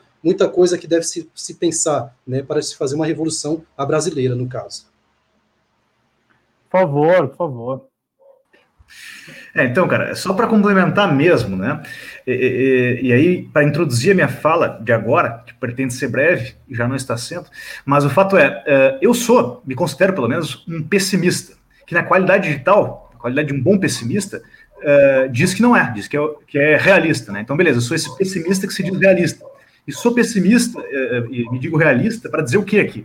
que nós temos um grande problema que é o seguinte: vamos supor, né? Vamos, vamos, vamos sonhar nessa utopia, né? Beleza, conseguimos conscientizar massiva parte da nossa população aí, 90% da nossa população está engajada, né? Não, nem vou botar 90, vamos botar 70, vamos botar assim, né? Está engajada, né? Vai, vai, vai, vai avalizar tudo que nós fizermos em termos de projeto pró-povo e revolução, etc, etc. Aí eu digo para ti, e, e o imperialismo? Entendeu? Como é que o país vai sair das amarras da, da, da coisa toda? Eu, eu, vou te ser honesto, eu, eu, não tenho essa resposta. Eu acho que a China, começando a, a modificar, entre aspas, a, a, ordem mundial, vamos dizer assim, não em teorias conspiratórias, mas no dizer de, de, de, de centro econômico do mundo, talvez possa de, dar uma, uma, maior liberdade para que, que os países que tenham lá uh, o intuito de revolucionar as suas formas de, de produção, etc., que isso seja mais viável. Mas no cenário atual, eu creio que não, não seria possível, entendeu? E esse é o grande problema. Por isso que eu digo, eu sou, eu sou pessimista, mas eu, eu tô achando que eu tô sendo realista aqui, entendeu? Então, quer dizer assim, é, beleza, o Brasil então vai virar uma nova Cuba, beleza? Bloqueio econômico, etc, etc, etc, povo daqui a pouco condenado à pobreza, etc, etc. Então, assim, né? Como é que faz? Como é que fica? Né? Então, assim, temos mais esse problema a lidar. E aí, então, encerrando esse assunto, só para também seguirmos aí. Deixa eu encerrar também. Mas, mas, não, não, não, calma. Agora calma, calma que eu vou, vou, vou, Quero só antes, o Guilherme mostrou aí a evolução dos bichos. Quero dizer aqui, ó, que a gente, eu e o Adriano e também mais alguns colegas na universidade, a gente fez uma releitura da Revolução dos Bichos, né? Inclusive, a gente costuma enviar até para quem se torna sócio lá, né? A versão em e-book, a Revolta da Carrocinha. É, se dá aqui em zoonose, né, no centro zoonose aqui de São Paulo, e tem, claro, né, muita, é, como é uma releitura, não, então tem muito essa questão aí dos bichos e mais do que os bichos, a ideia de uma revolução mesmo co coordenada pelos bichos contra o zelador e muitas referências, muitas referências ao período histórico brasileiro, porque quando a gente escreveu esse livro, o Adriano que, que escreveu e eu fiz a revisão, é, quando, quando nós escrevemos este livro aqui, é, nós estávamos em meio às manifestações de 2016, né? Inclusive tem até aqui um, o nosso companheiro André Iseis, ele chegou a fazer aqui um, um desenho, né, uma ilustração com um muro e a gata, né? É, um gato aqui pichando, né? Fora Ângela, porque aqui em São Paulo em 2016 você tinha muito do fora Dilma nos muros, né? É, então, assim, é uma releitura bem legal. E claro, né, não poderia ficar de fora, não poderia faltar exatamente se essa citação feita pelo Guilherme, né? Você tem animais mais iguais do que os outros, né? Então é igual para todo mundo, mas você tem gente mais igual do que outras pessoas. E aí, para passar a palavra para o Jonas, né? E aí complementando mesmo o que o Guilherme falou, e aí, enfim, a gente vê aqui como que a gente ainda vai tratar os outros assuntos. Só tem mais um assunto que tem muito a ver com o que a gente está falando, né? Porque aí a gente vai é, é, foi, foi legal todo esse papo, porque o Guilherme acabou de matar a pau, né? É, nós não estamos numa ilha, né? Nós não estamos numa ilha, tem o imperialismo, você tem é, a questão da China. E eu quero perguntar isso ao, só para deixar claro aqui, Guilherme. Quando você falou da China agora, você se referia à própria China ou a, a uma certa permissão, uma certa autorização da China enquanto já um Estado imperialista, não deixa de ser um Estado imperialista, aos países que estão no seu guarda-chuva, porque essa reorientação da geopolítica global passa exatamente por isso. Países que antes todos estavam aí ordenados, é, submissos aos Estados Unidos, tem muitos países agora que estão para o lado da China. Então, quando você falou da China agora é, de permitir, de, de ter, dar uma certa liberdade, você estava se referindo à própria China, né? ou aos países que de repente venham a a estar no seu guarda-chuva, né? no guarda-chuva da China, como agora um Estado imperialista também. Aí na sequência o João já pode até emendar, João. É, quando eu falo da China, eu não, eu não me refiro nem a uma espécie de autorização expressa da China, né, como se a gente precisasse pedir a eh, autorização deles. Mas o fato é, teoricamente, os bloqueios econômicos eles funcionam sobretudo porque tem uma, uma entidade qualquer, que é a que a gente chama de imperialista, na maioria das vezes os Estados Unidos, que impõem lá suas forças econômicas, né, uh, perante outros países, inclusive, uh, para fins de, sabe, bloquear determinada nação em virtude de uma discordância, por exemplo, ideológica, né, como acontece hoje, por exemplo, com os bloqueios econômicos da, da, de Cuba, bloqueios econômicos lá da Coreia do Norte. Tu tendo um outro polo, entre aspas, alternativo, que inclusive flerta com questões como, por exemplo, comunismo, etc., pode, pode dar a entender o quê, no final das contas? Porque, por exemplo, assim, ó, né, nós temos aqui os Estados Unidos e a China como espécie de dois polos, né? Não sei se em pé de igualdade, mas o fato é, se algum dia vierem a estar em pé de igualdade, como o bloqueio econômico funciona sempre na, na, na medida da, da, das pressões, do tipo assim, ó, se tu, por exemplo, negociar com a Cuba, eu corto tal ou tal privilégio teu, uma vez que, por exemplo, os Estados Unidos perca a sua hegemonia nesse tipo de negociação, ou seja, não seja ele só o único cara que tem esse argumento, por exemplo, de poder dizer assim, beleza, eu não, eu não faço, quer me cortar isso aí, Estados Unidos, porque se eu, se eu negociar com a Cuba, não importa, eu pego isso aí que tu queria me dar, ou vendo o que tu não quer mais me comprar, eu vendo para a China e tchau, entendeu? Então, quer dizer assim, uh, sabe, poder ter essa dinâmica e, sabe, tirar um pouco do poder daqueles que hoje exercem o que eu chamo de imperialismo, né? Porque o imperialismo é basicamente isso, ou seja, tu ter uma concentração muito grande de poder em uma nação específica, e aí, claro, essa nação específica fazer o que quiser. Na medida em que esse poder é, é, é vamos dizer assim, pulverizado em outras nações, ainda que, por exemplo, nós estejamos falando só de uma, que é a China, por óbvio, pelo menos dá uma diminuída nesse poder e, portanto, o imperialismo, penso eu, tende a decrescer minimamente, pelo menos. Ainda que seja um imperialismo exercido agora por dois, mas ainda assim, sendo um imperialismo, ainda assim, né, digo, são duas nações imperialistas, pelo menos tu tem, imagino, no, no, hipotético, pelo menos, essa, sabe, essa capacidade de jogar com um e com o outro e não se sentir tão pressionado. É, são cogitações aí, cogitações, nem sei se existe a palavra, se não existe, acabei de criar, mas é o que eu penso.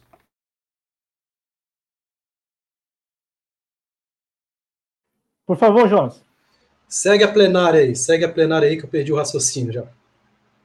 Ô, ô meu caro, ô. Então assim que você lembrar, aí você pode me interromper. Você já pode levantar a mão, ligar o áudio aí, e aí a gente segue, porque é o seguinte, né? Eu vou passar no chat, na sequência a gente vai para o próximo tema, e tem tudo a ver por quê? Porque o tema que a gente separou para discutir de agora em diante, daqui a pouco em diante, tem a ver aí com duas pessoas. E aí, vamos lá. A gente falou muito do sistema, falou muito de coisa fora do sistema, mas isso tem muito dentro do sistema e tem muito a ver com conciliação mesmo? Que é o tema relacionado aí ao Lula e ao Ciro, enfim, né? Isso muito aqui no nosso microcosmos brasileiro, né? No nosso nossa situação política do país aqui, né? Adriano Garcia por aqui, esteve por aqui, né? Neste momento ele já está narrando o jogo, então esteve por aqui lá no início, foi o primeiro a participar, inclusive contribuiu aqui, ó, o Adriano Garcia contribuído. Quero dizer que essas contribuições todas, e se por acaso eu vir a fazer uma também, será porque nós estamos aí naquele aplicativo Google Reels lá, né? Não sei o que. Aí dá um. Você responde algumas pesquisas. Só que eu não respondi nenhuma pesquisa ainda, por isso que eu não contribuí. O Adriano, pelo jeito, já conseguiu responder algumas pesquisas aí. Aqui em São Paulo, no centro de São Paulo, tem muito disso, né? Te pagam 5 reais, 10 reais para tu responder algumas pesquisas para quem está desempregado é o dinheiro do almoço, né? É o dinheiro do almoço ali e também da passagem de volta para casa. A Iva Ive com a gente por aqui, mandando abraços fraternais. Ela escreveu aqui Jonas Cláudio, mas ô Iva, também tem o Guilherme aqui, viu? E o Guilherme, o Guilherme aqui, ó, lá, já mandou até um coraçãozinho. O Guilherme também é da equipe. Ele também é da equipe. Aquele anda muito atarefado aí, né? Muito atarefado. E, e ela escreveu aqui, ó, tem razão, Guilherme. Já nascemos com defeito de fábrica, né? E e também aqui ela escreve: há uma exigência do purismo ideológico e nas ações da esquerda. Não alcançaremos o mínimo necessário enquanto o processo de conscientização não for a exaustão. Né? Eu, eu, particularmente, eu acho que, beleza, podemos nos cansar muito nesse processo todo e tal, mas eu acho que não precisamos nos cansar. Eu acho que precisamos somente parar por um instante e começar a definir as coisas. Porque hoje meio que está assim: Olha, eu, nós temos um canal aqui no YouTube, estamos aqui há mais de uma hora, a gente está discutindo esses assuntos com total liberdade, sem nenhuma censura. Tem uma pauta pré-estabelecida, mas isso não quer dizer que devemos somente falar o que está na pauta. Ninguém está lendo nada. Esta é a proposta da TV Jovens Cronistas. Você tem outros espaços, tanto no YouTube e em outras redes sociais, que praticam, é, exercem essa atividade né, de transmissão de informação, de discussão política e tal, de outra forma. É, o que nos falta, e aí é o que eu penso, não é coordenar, não, é, não quer dizer que devamos fazer aqui o mesmo que outros estão fazendo, ou os outros devem fazer o que nós estamos fazendo. Mas é, haver ali algum, algum, algum, ainda que mínimo, mas algum, alguma é, intenção, pelo menos, não sei, é, de levar adiante o pano de fundo de tudo isso. Então, elenca aí assuntos que estão, de fato, impactando a vida das pessoas e aborda a partir do desse prisma muito importante que é, eu falei de várias alternativas e muito obrigado ao Guilherme por ter lembrado da alternativa. Que é o que, que é o que até a forma como sintetiza o que o Guilherme falou. O que nós temos hoje é exatamente o quê? Olha, isso aí é dado como dado como ultrapassado, não tem como, não tem viabilidade. Ponto. Então seguimos dentro da caixinha e dentro da caixinha a gente vai tentando ali suavizar. Só que a gente não consegue, dentro da caixinha, suavizar para todo mundo. Então você tem pessoas um, em condições um pouquinho melhores do que outras, né? E, e bom, vamos seguindo a vida. Então, eu estou aqui é, só também divagando um pouco, né? Mas assim, não precisa ser, na minha avaliação, não precisa ser a exaustão. Não quer dizer que a gente deva fazer lives 24 horas ou deva fazer palestras 24 horas. Ou...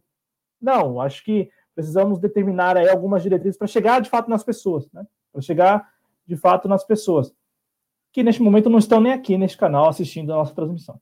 É, a Renata por aqui também, né, a Renata Tomazelli, ela escreveu aqui é, Revolução Humana, onde aceitamos que somos interdependentes, tanto de uns dos outros como da natureza. Enfim, amar uns aos outros como a ti mesmo. Difícil, mas inevitável. Ela escreve aqui a Renata, é, o Zenóbio. O Zenóbio ele traz aqui algumas bandeiras aí, né? A esquerda não fala em reforma agrária, fim do teto, auditoria das dívidas, privatizações, socialismo, entre outros. Aqui é a avaliação do, do Zenóbio. E aí, o Jairo comenta que a esquerda é multifacetada. É, esses temas citados por vocês estão no radar da esquerda, sim. É, e aí, você é quem? O Zenóbio, né? Então, o Jairo aqui respondendo. Deixa eu ver quem mais chegou por aqui. É, pelo jeito aqui, esses três, né? A Renato, o Zenóbio e o Jairo travaram, estão travando aí mensagens é, a respeito aí do papel da esquerda e também de algumas bandeiras. Bom, o próximo tema aqui, é até o último tema no nosso programa, né? É, nesta semana saiu a notícia, né? O jornal o Globo publicou que o ex-presidente Lula se encontrou com o Ciro Gomes, né? Que são duas figuras aí de apelo, né? Para o campo progressista do Brasil. É, o encontro ocorreu, né? No início de setembro, então quem, quem, sabia do encontro segurou aí por mais de um mês, né, quase dois meses, aí o, a notícia do encontro e tal. E por que esse encontro todo ele, ele gerou toda uma. teve toda uma repercussão? Primeiro, aí é uma até um, uma anedota aqui, né?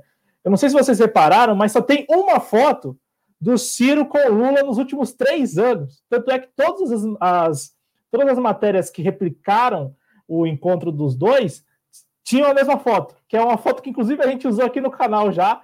O Jonas estava comigo no dia que a gente conversou com o Noé Gomes, do canal Voz da Legalidade. A gente usou aquela foto. Só tem uma foto dos dois, né?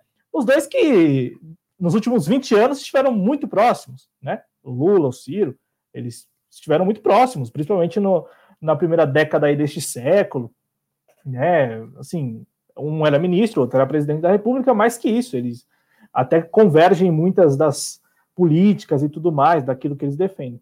É, e então fica esse aspecto, né, o aspecto de que quase 60 dias depois veio a notícia de que os dois se encontraram. E mais do que isso, pessoal, é, na repercussão, me parece que, bom, olha, independente dos dois terem se encontrado, que para muita gente do campo da esquerda simbolizaria uma reaproximação que pode, de repente, desaguar lá em 2022 numa, numa chapa ou numa campanha de fato forte, e aí dentro do sistema, dentro do sistema, pensando aí no processo eleitoral, é, teve muita gente que pensou desse jeito, mas tem muita gente que é próxima a essas figuras que deixaram claro que não, que isso não quer, não quer dizer nada.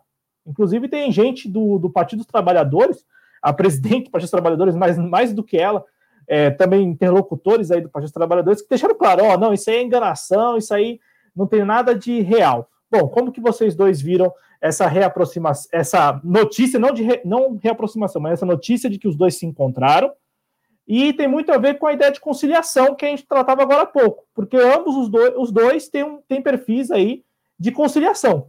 Né? O, o Lula assim, mostrou isso nos governos dele, e o Ciro, mais do que nunca nestes dois últimos anos, tem trabalhado exatamente para estabelecer conciliações.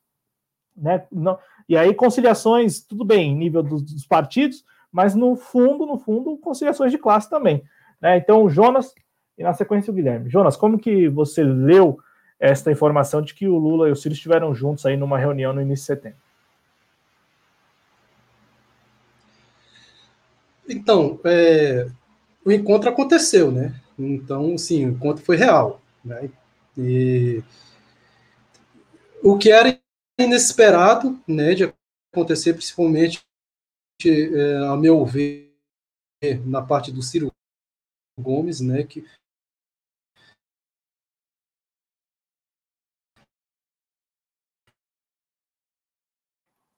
o Jonas congelou, a conexão do Jonas congelou. Então, assim que ele restabelecer a conexão aqui, deixa eu ver agora. Ele restabeleceu aqui a conexão, vamos retomar o contato. Qualquer coisa a gente Qualquer coisa ele sai e entra do estúdio. Jonas, por favor, prossiga. Começou só a dar aquelas travadas, então, por favor. Então, é, teve um encontro, né? Eu acho que isso no campo no campo político da esquerda isso, isso é favorável, né? Não não vou dizer aqui, né, que no futuro 2022 é, pode ser pode ser um, pode ser real né uma possível chapa né mas é, o encontro aconteceu né isso daí é fato né então esse, isso daí é, é, um lado positivo na política da esquerda né os, os dois principalmente na parte do Ciro né havia muito ataque né isso daí a mídia né não só a mídia como como os setores da direita estavam pisoteando em cima dessa, dessa treta. Então, houve um encontro, eu acho que esse encontro aí é, é favorável para a esquerda, né? eu acho que é favorável para um, um, um discurso de frente ampla, né? frente, frente ampla de esquerda, né? diga-se de passagem, E, a meu ver, né, a meu ver, né, meu, meu, meu, meu posicionamento pessoal, eu sempre disse, eu sempre disse nas minhas falas que, que essa, essa, essa, essa guerra né, de xingamento entre a base dos partidos era, era coisa de, de, de que, que, não ia dar certo, não ia dar em lugar nenhum, né, porque para mim, na minha, no meu posicionamento político, eu acho que ia ter esse encontro. Os dois eram, antes de 2018, os dois eram muito próximos. Né? O presidente do PDT, né, o Lupe, foi ministro do, do governo petista. Né? Existe dentro do, do, do da dirigência nacional do PDT, muita gente que foi próximo ao governo petista. O, o Ciro foi próximo ao governo. O Ciro defendeu, né? O Ciro defendeu, defend, foi contra o golpe de 2016 mais do que a própria Marta Suplicy, né? A Marta Suplicy foi a favor do golpe. O Ciro defendeu, né, a, a permanência do PT. Então, a, a, na, minha concepção, esse, esse encontro né, ia acontecer, cedo ou tarde ia acontecer esse encontro. E eu acredito né, que foi algo positivo para a esquerda, né, acredito que foi algo bom para a esquerda. Não sei se vai haver chapa, né, não posso ter uma bola de cristal para prever isso, mas eu acredito que o Lula ele tem um o Lula ele tem um jeito de fazer política conciliador, né, então eu acredito que ele seja mais fácil de dar o braço a torcer numa possível campanha até de apoio, quem sabe acontecer algo aos mods que aconteceu na China, ou na China não, perdão, no, na Argentina, né, qual, qual aconteceu, a, a, a Kirchner abriu mão e foi vice do, do, do, do, Alberto Fernandes. Quem sabe isso possa acontecer do Ciro ser presidente e o Lula ser vice ou vice-versa. Né? Então, assim, é algo, é algo que já está encaminhada para isso, encaminhado para 2022. Eu vejo isso como vitória da esquerda, né? Então, assim, eu não luto contra essa união. Eu luto para favorecer a união, né? Do PDT e do PT. Né? Então, tanto é que tanto que está vendo aqui dentro do, uh, do Jovens Cronistas, né? Não sei se os espectadores estão, estão acompanhando, né? Nós estamos fazendo conexão progressista, é, entrevistas, né? Eu sou petista, sou petista aqui publicamente, meus colegas, os amigos aí que estão estão dividindo aqui o cenário comigo, sabe que eu sou petista, né? Nunca abracei essa briga entre PDT e PT, né? E tanto que eu indiquei ao Cláudio, né, que convidasse uma candidata do PDT para eu, eu entrevistar. Então, eu sou a favor da, da conciliação do PDT e do PT, não só da conciliação do PDT com o PT, mas de todos os partidos para tirar o que temos aí hoje. Então, assim, eu abraço essa ideia e sou favorável e acho que foi ponto positivo para a esquerda. É, é, bom, bom, Jonas, então na próxima semana, candidato do PDT, lembrando que aqui no projeto né, nós não temos qualquer. Até porque aqui a nossa ideia é de fato agregar, né? Servir de tribuna, colocar nossas ideias. É, então, tem militante político, até porque eu nem sei, eu, sabia, eu sei que você é militante, mas eu nem perguntei para nenhum dos outros cronistas se, se são militantes ou não de partido e tal, né? Filiados, assim. É uma pergunta que a gente não faz mesmo, porque, bom, que isso muda, né, a bem da verdade. E todos aqui nós estamos na condição de cronistas, né? Então a gente tá, tá aí, é, digamos assim, semana, já três semanas, né? Indo para quatro semanas, indo para quinta semana agora, entrevistando candidaturas dos partidos que se identificam com o campo da esquerda. E aí, Guilherme, dentro do sistema, porque esta notícia é totalmente dentro do sistema. Porque é, nós temos aí duas figuras políticas que sabem muito bem e fazem cálculos políticos eleitorais há muito tempo que não dá para um andar sem o outro, porque senão nenhum dos dois ganha. E, e ganha o quê? Eleitoralmente. Né, eleitoralmente. Então é para é estabelecer uma via com chances reais eleitoralmente, dentro do sistema. Então, dentro do sistema. Como que você faz a leitura é, também deste, não do, do, encontro necessariamente, até porque a gente não sabe o que foi travado no encontro, o que se sabe é que os dois é, se reuniram, coisa que há muito tempo não acontecia. E é, aqui no chat já até perguntaram como que fica fulano que xingou, que disse coisas sobre o outro e tal. Eu tenho uma visão de mundo que é, que é a seguinte: tem muita coisa aí que é jogo de cena. Então, a, até que ponto que o Ciro Gomes falou do PT, de fato ele acredita? Né? Até que ponto ele acredita no que ele mesmo falou contra o PT? Até que ponto tudo aquilo ali não fazia parte da encenação? E não faz parte da encenação? Enfim, como que podemos ler aí é, esta aparente reaproximação? E também, Guilherme, uma coisa que o Jonas não comentou, ele falou ali a posição dele, mas, é, bom, a, a reaproximação aí, a sua avaliação, né? E na sequência, Tipo, tem muita gente aí que tem, tem muita gente acreditando que é uma boa para o campo progressista brasileiro. No entanto, tem muita gente falando assim: não, isso aí é, é por engodo, não tem nada de real nessa reaproximação. Inclusive, figuras que são é, interlocutores é, do Partido dos Trabalhadores, principalmente do Partido dos Trabalhadores, eu ouvi isso. É, pois é, é mais uma questão complexa de se analisar sempre, né? Eu acho assim, eu sou um cara como vocês sabem, aí estou uh, no mestrado, etc. Uh, fiz filosofia na UFSC, além de direito na PUC. Então, assim, eu sou um cara que está muito tempo na questão da pesquisa, né? E pesquisa é basicamente tu ir uh, investigar a verdade. E aí, cada vez, sabe, quanto mais tu entra nessas investigações da, do que são as coisas, no final das contas, mais tu vê que, na verdade, da verdade mesmo, tudo é muito complexo de se saber e de poder se afirmar qualquer coisa sobre qualquer coisa, né? Então, assim, por exemplo, a questão do bah, ali o, o, o, Ciro e o Lula terem se encontrado. Bom, a gente pode analisar do tipo assim, ó. O uh, que, que, que, foi tratado nessa reunião? O que, que, será que eles conversaram? É uma primeira pergunta que a gente teria a responder. A outra é: que frutos pode a, esquerda colher a respeito disso?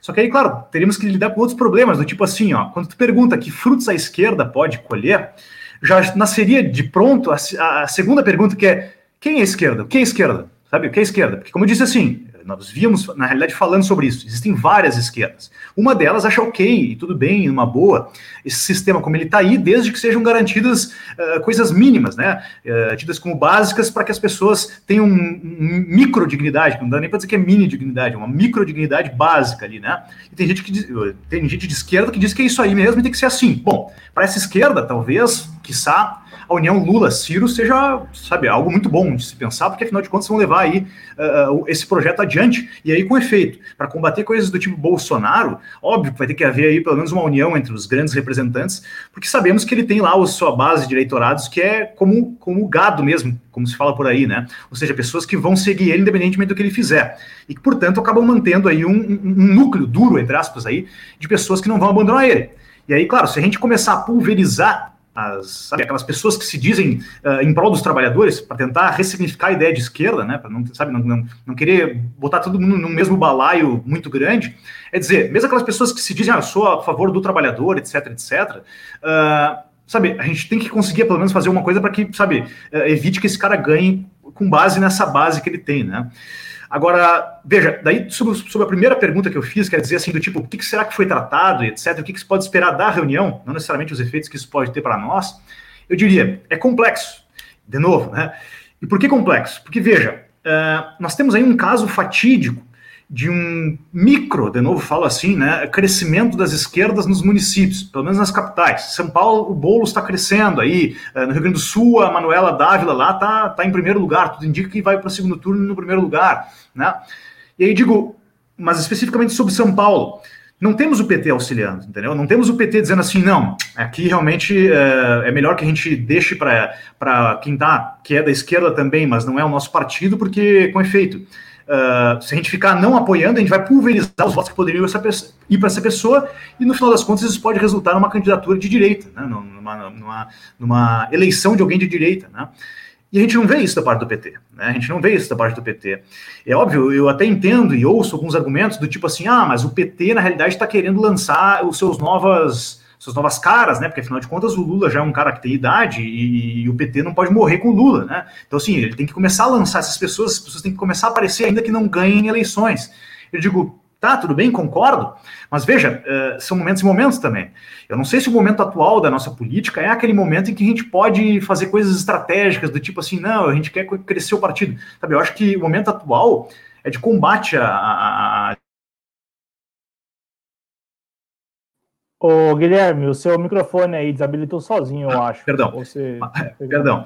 Mas é dizer, assim, a gente tem que, sabe, não é o momento da gente pensar, eu penso assim, né? Ah, vamos fazer uma coisa para que lá no futuro a gente colhe. Não, tem que, tem, tem que se ter uma reação meio imediata agora. E aí, novamente, fazendo aquela reflexão que eu fiz. Temos que fazer dois tipos de conversa. E aí, é, digo, as pessoas às vezes confundem achando que quando se fala do ponto de vista imediato, está se contrariando o imediato e vice-versa. Não, pelo contrário. Acho que as duas coisas têm que correr juntos. A gente tem que pensar assim, o que, que a gente precisa para agora, aqui e agora? Bom, aqui e agora a gente precisa, como eu falei, defender a CLT, tentar fazer voltar os direitos trabalhistas, os direitos previdenciários e, por exemplo, fazer esse tipo de coisa, ou seja, botar, uh, fazer uma espécie de, de, de, de, acordo entre as esquerdas, vamos dizer assim, para fins de, sabe, uh, uh, terminar pelo menos com esse pessoal aí do fascismo e, e do negacionismo científico para que depois, sim, vencida essa, essa barreira, possamos, quiçá, discutir o restante. Agora, do ponto de vista pragmático, eu não vejo com, com boa expectativa do tipo, não, vamos conseguir isso. Por quê? E aí, voltando ao exemplo, não conseguimos isso nem em São Paulo. Né? Nem em São Paulo a gente conseguiu isso. Né? Uh, o Boulos, eu não sei, eu tenho a impressão de que o Boulos, se chegar ao segundo turno, mesmo no segundo turno, talvez não ganhe, mas assim, sabe, pelo menos o PT teria feito de tudo né, para apoiar, e não foi o caso. E aí digo, até que ponto isso, isso uh, seria possível em nível federal? Não sei, eu, eu, praticamente não olho essa reunião deles aí com, com bons olhos. A menos que se possa pensar no seguinte: uh, não o PT abrindo mão, mas então o Ciro abraçando o PT e indo, indo em conjunto que também, afinal de contas, sabemos nós por mais que nós estejamos, tenhamos aí críticas ao PT, no final das contas ele ainda é o maior partido de esquerda, entre aspas, uh, do Brasil. Isso não pode ser ignorado. Né? De maneira que, se o Ciro reconhece que para ele deu, ele nunca conseguiu a ser o político que, sabe, uh, caísse na graça do povo, ele pudesse então se aliar, uh, ficando ele, entre aspas, por baixo, para fazer com que a esquerda ganhe. Mas enfim, não sei. Como falei antes também, sou um pouco pessimista, achando que sou realista. Então, essa é a minha, minha manifestação, meu pensamento aí. É, eu, eu tô nessa, eu tô com o Jonas, e até algo que eu já compartilhei em outros programas, que me parece que no final das contas a gente terá um cenário muito parecido com o da Argentina no ano passado. Né? Então, ali um, uma candidatura que não seja a candidatura do ex-presidente Lula, como estão propondo alguns aí, é, mas apoiada pelo, pelo ex-presidente Lula, né? É, então eu imagino que essa reaproximação, ela lá no final das contas, né? Eu não estou falando que será do dia, do dia para a noite, não será dessa semana para a próxima semana, é, mas imagino que os dois estarão juntos. É, e aí, assim, é, é o jogo eleitoral, né? O jogo eleitoral é um grande torneio. Então, assim, não é que tenha bom moço e vilão. Eu, eu não acredito nisso. Eu acredito que que o negócio é assim: é um torneio, estão ali os seus adversários e eles querem ganhar a todo custo. Seja agora nessas eleições municipais e será lá em 2022. Então, até quero trazer aqui para a conversa, assim, rapidinho, um, o Zenobi que escreveu aqui, né? Se encenou, não merece ser candidato. São grandes oportunistas. E aí é o seguinte: é, eu, particularmente, acho muito difícil encontrar nesse grande torneio eleitoral quem não esteja nessa exatamente para ganhar a todo custo. Né? Então, portanto, se valendo de todos os mecanismos, de todos os instrumentos. Isso vale tanto para candidaturas que estão, de fato, lá no campo da direita, enfim, candidaturas que estão aí é, se lançando por partidos mais à direita, como também candidaturas à esquerda. Eu falo porque os, o, dentro desse sistema, dentro desse torneio, a, a, a, a tática é muito semelhante ela não destoa. Assista o horário eleitoral. É, assista o horário eleitoral e é, deste ano é igual de 2016, 2012, 2008. Não mudou muita coisa. E, e, entre os candidatos, assim, as ideias, claro, as ideias mudam, as propostas, os programas, mas assim, o formato é o mesmo. Então, assim, nós estamos falando de algo que já é muito moldado. Falo do processo eleitoral. Então, é, o Zenóbio trouxe a questão dos oportunistas. Eu não vou aqui classificar todos os candidatos como grandes oportunistas. No entanto, dentro desse torneio, a tática é, é igual, tanto para uma candidatura à direita como para uma candidatura à esquerda, pelo menos esta é a minha avaliação, e acompanhando o horário eleitoral, eu, eu tenho isso muito corroborado, porque eu fico pensando, o que, que é diferente aqui? Você assiste 10 minutos do horário eleitoral, o que, que é diferente efetivamente? que, o que é diferente do programa do programa eleitoral do Partido dos Trabalhadores, por exemplo, ou do PSOL, que seja, do PCdoB, para um partido como um, aqui em São Paulo, o do PSDB, que é o que toma todo o horário eleitoral. Né? O que, que difere mesmo assim na, na, no formato? E, e, e, não vai diferir, sabe por quê? Porque o, o sistema, né, a forma de, de jogar, o torneio, ele é, ele é o mesmo. Né? E aí, é, Jonas, se você quiser falar a respeito dessa questão que trouxe o, o Guilherme, né, do, do, do Guilherme Bolos aqui em São Paulo, da Manuela Dávila, é, aliás, Guilherme, é, eu tenho visto alguns companheiros do campo e tal, aqui no YouTube, inclusive, falando que a esquerda está retomando um certo. Bom, é, pode ser que as pessoas eleitoralmente estejam decidindo agora votar em candidaturas à esquerda. Mas é, o pano de fundo, que é mais ou menos o que a gente falou ao longo de todo o programa aqui, que é essa conscientização mesmo né, das pessoas e tal, isso continua inexistindo. Então, assim, as pessoas podem estar mais predispostas a votar em candidaturas à esquerda. Depois de dois anos aí de desgoverno Bolsonaro, não sei, ou de quatro anos no seu município aí com a gestão, sabe lá qual a qualidade. Mas conscientização, assim, eh, não tem muita, né? Não tem muito, não tem esse processo. Fique à vontade aí, eu não sei, o Guilherme até ligou o microfone, ou o Jonas, quem quiser. Por favor, Jonas, então. É, na questão de São Paulo, né? Então eu sempre sempre fui fui aqui sempre fiz críticas, né, à escolha, a escolha do que do PT em São Paulo, né? Acha, eu acho, uh, na minha opinião, eu acho que o PT tinha que estar com o PSOL, né, na figura do Bolos, da Irundina. É... Rio, Rio Grande do Sul aí que foi citado, Rio Grande do Sul, na minha opinião, falei isso, eu falei isso de manhã com com o Adriano, né, representa, né, ao meu ver, o que eu queria ver, o que eu quero ver em 2022, né? Apesar da Fernanda da Melchiona não estar tá junto com a com a, a Manuela Dávila, né, existe né, uma frente de esquerda lá que está dando certo. Né? Enquanto existe uma frente de esquerda no Rio Grande do Sul, existe o, o bolsonarismo lá fragmentado. Então, é, é, pegando o Rio Grande do Sul, eu quero que aconteça isso em 2022. Agora, eu acredito muito no, no processo eleitoral, né? Enquanto não, não houver. Eu tenho minhas utopias, mas eu acredito muito no, no, no, no processo eleitoral, principalmente no 2022, e, e acredito que a, que a frente de esquerda vai, vai, vai trazer vai trazer melhoras, né? Assim, eu acho que eu acho que todas todas as nossas discussões, né, a discussão, tanto no chat como, a, como, a, como a, os nossos debates, vai sempre cair no, no sistema eleitoral a qual a gente vive. Né? É, retomando um resquício da, da, do meu raciocínio que, que eu perdi naquela hora, né, quando foi falado do imperialismo, né, a gente vê, né, isso também é uma crítica também que eu faço à esquerda, né, assim, a gente vê muita gente da esquerda comemorando né, a, as conjunturas políticas eleitoral que vem acontecendo na América Latina, né? Políticas eleitorais e democráticas, né? Assim, cada uma com seu território, né?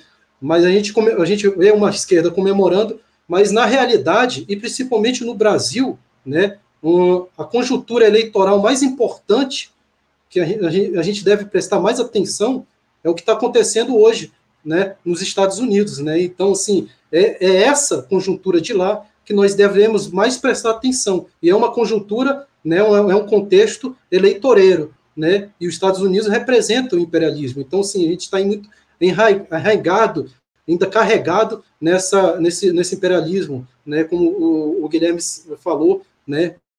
Muito bem falado, né? Numa, numa revolução, né? Temos esse Voltou, não, agora voltou, por isso que eu parei de falar. Voltou, viu, João? Deu para me ouvir? Deu, agora pode prosseguir, para a gente ver se se está tudo ok. Então, é, então, então, então, é, isso eu estava falando, nós estamos dependendo, nós dependemos do sistema eleitoreiro, querendo ou não, nosso debate sempre vai cair no sistema eleitoreiro, até mesmo é, na geopolítica. Né? Entramos, entramos num, num, num princípio também contraditório, né? como quando, quando vemos, estudamos né, como que se aconteceu o bolivarianismo dentro da América Latina, né? A gente devemos lembrar que Hugo Chávez conseguiu fazer a revolução, né, o pontapé inicial do bolivarianismo por meio de eleições. Então, assim, é, é algo que se devemos fugir enquanto é, é, enquanto um, um, debate de procurar um, um horizonte para a esquerda, é, mas sempre vamos cair nele, né? Quem sabe, sabe, uma possível revolução seja feita por, pelo, pelo, pelo meio eleitoreiro, ninguém sabe, né? Assim, aqui exemplos assim, como aconteceu com o Chaves, né? Então, assim, e, e sobre a Argentina, né? É, a Argentina, é, o que acontece com Alberto Fernandes, a Kirchner, lá dentro, né? É, um, é algo que vai junto com o imperialismo, faz concessões com o imperialismo, mas ao mesmo tempo Alberto Fernandes consegue barrar algumas, alguns tentáculos dentro do imperialismo lá dentro. Então, não é, não é de todo mal né, o que existe dentro da América Latina quando se fala num, num socialismo liberal. Né? Mas é o que temos aí ainda, e é o que temos para debater, é, é o que chegamos a um ponto final. Né? Sempre vai se cair no sistema eleitoreiro. Bom, é, tá aí as colocações dos nossos cronistas. É, a gente está acompanhando as eleições municipais aqui no, no, canal, né? Conversando com os candidatos e tudo mais. Todos nós iremos, eu imagino, com exceção do Jonas, né, que não vota no próximo dia 15, é, mas o Guilherme com certeza vai lá na urna, lá vai digitar o número que ele é, acha que é o que representa, né? O, que ele pensa e tal. Eu também farei isso aqui na minha cidade, né? O Adriano na capital fará isso e tudo mais. Mas assim, a gente, quando aqui eu faço a crítica sobre o programa eleitoral, é que a gente fica pensando, né? O que, que difere um, um candidato do outro concretamente? Até algo que o Ulisses falou no programa passado, né? Da falta de simbolismo. Não tem mais nem o simbolismo mais. É, tem candidaturas aqui o PSDB aqui ele é um grande camaleão aqui no estado de São Paulo. Em municípios ele está de laranja, em municípios ele, em municípios ele está de amarelo, em outros de roxo, de azul, de verde, de. Só não está de vermelho, eu acho. Pode ser que tenha algum município que seja de vermelho. Enfim, não tem mais nem essa identificação. Do lado deles, até compreendo, porque eles nunca tiveram militância, nunca tiveram qualquer discussão mesmo. A ideia é só ganhar a eleição. Já do campo à esquerda, a gente espera né, que é, use desse mecanismo que é o processo eleitoral para levar mesmo a, aí sim a exaustão as ideias, as ideias. Então, olha, estou defendendo isso e é completamente distinto é, do que aquele candidato lá, apoiado ou não pelo Bolsonaro, está defendendo. Rapidinho, sobre a situação em Porto Alegre. É, a, a, no primeiro momento, ela é interessante. Já no segundo momento, não. Por quê? Porque lá irá para o segundo turno, né? E no segundo turno, o que, o, qual, qual, é a análise mais lógica a se fazer? Estarão todos contra a Manuela. Todos esses candidatos, todos os eleitores desses candidatos aí. E aí é uma questão que deve ser analisada. Por quê? Porque a gente tem muito disso, né? Como é um grande torneio, você tem a torcida, tem a euforia, né? Que é justificável para algumas pessoas, né? Não é bancando chato, não, mas pô, você fica eufórico mesmo. Aqui em São Paulo, essa possibilidade, ainda que um tanto por hora distante, até pelas dificuldades de campanha mesmo, né? mas essa possibilidade do Guilherme Boulos ir ao segundo turno, você cria toda uma euforia, e essa euforia, bom, no segundo turno é, é totalmente desmontada, é, assim, deixa de existir, porque porque vem o processo eleitoral e atropela, né, vem como um trator, passando por cima disso tudo.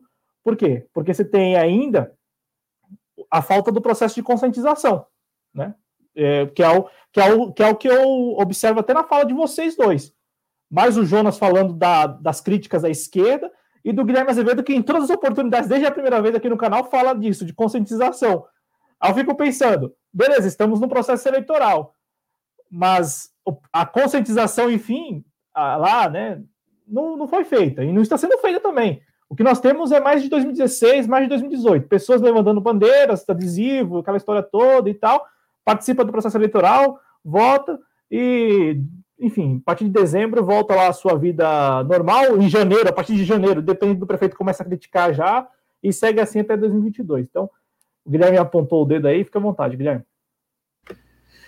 É, assim, é, a análise que a gente tem que fazer, ou assim, a pergunta que a gente tem que, nós, enquanto população, nos perguntarmos é dizer assim, o que, que será que acontece uh, no âmbito intrapartidário, né? Eu cheguei a participar durante um tempo esse ano aí do, do de um dos círculos pré-partidários do PSOL aqui, e já pude ver que existem várias coisas assim que circundam, né? Para começo de conversa, há quase que impossibilidade de haver consenso no final das contas. Né? Agora, no segundo plano, e aí, como eu falei, para dentro dos partidos, efetivamente, naquele âmbito que talvez a gente possa dizer é aqui que está sendo tomada, estão sendo tomadas as decisões, é, é saber exatamente o que, se quer, né? Porque eu não sei até que ponto também uh, os partidos não colocam quase como um pé de igualdade a materialização dos seus ideais, das suas propostas, da sua visão de mundo e a manutenção do poder. Ou seja, sabe, digo assim, ah, nós queremos chegar, sei lá, eu, no tal ou tal ideal, conquistar tais e tais questões, mas tem que ser nós. E desde que nós estejamos lá na cabeça, vamos dizer assim, né? E aí, bom, não sei como é que, como é que isso acontece, mas às vezes me parece que, que há um conflito entre esses dois âmbitos, vamos dizer assim, né, essas duas motivações que, sabe, por vezes maculam aí todo o processo, né? Agora, sobre a questão da, da Manuela, e aí a minha intervenção era fazer é, era sobre isso, né? É que, curiosamente, é, é, a Manuela lá, pelo menos nas pesquisas, difere um pouco do Boulos no sentido de segundo turno. Lá a Manuela em todas as pesquisas, vence de todos os outros candidatos, todos, todos, nas pesquisas, né? Pode ser que uh, tenhamos aí o que se chama de cavalo paraguai, né? Mas pelo menos ela lá nas pesquisas vence de todos, enquanto o Boulos, com efeito, Boulos perde para todos, né? Então, assim, é, é problemático, né? Mas, enfim, e aí, para, sabe, fechar a questão é dizer por óbvio, a gente fica tentando jogar um jogo que não é nosso. É como se a gente fosse jogador de vôlei tentando jogar futebol, né? Beleza que a gente tem lá, possa ter lá o nosso físico de atleta, como lá o presidente disse que tem, mas, cara, não é o esporte que é feito para nós, né? As regras não são a nosso favor. Aqui tu não pode usar a mão, e tu só sabe usar a mão, e assim por diante.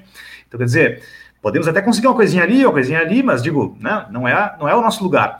E aí que eu, sabe, para arrematar o que eu estava dizendo, é, é, aí que eu não sei o que, motiva os partidos. Realmente eles têm interesse em modificar a situação? Porque se eles têm interesse, eles deveriam compreender a briga partidária como apenas um passo. É para dizer assim, ó, nós estamos fazendo isso aqui porque, claro, é uma trincheira também, então vamos caminhar nessa trincheira também. Mas ela é uma só. Ela não é o nosso objetivo final e nem tampouco o nosso meio efetivo. O que a gente quer mesmo, o nosso meio é a revolução. Isso aqui é só uma briguinha que a gente está fazendo aqui para também não, não perder espaço. Afinal de contas, como a gente tem falado aí, uh, querendo ou não, as, as conquistas do âmbito legislativo, embora superficiais, são, são, são boas, né? Do tipo CLT, etc. Então, vamos nessa trincheira. Mas não sei, eu não sei qual é a lógica dos partidos, né?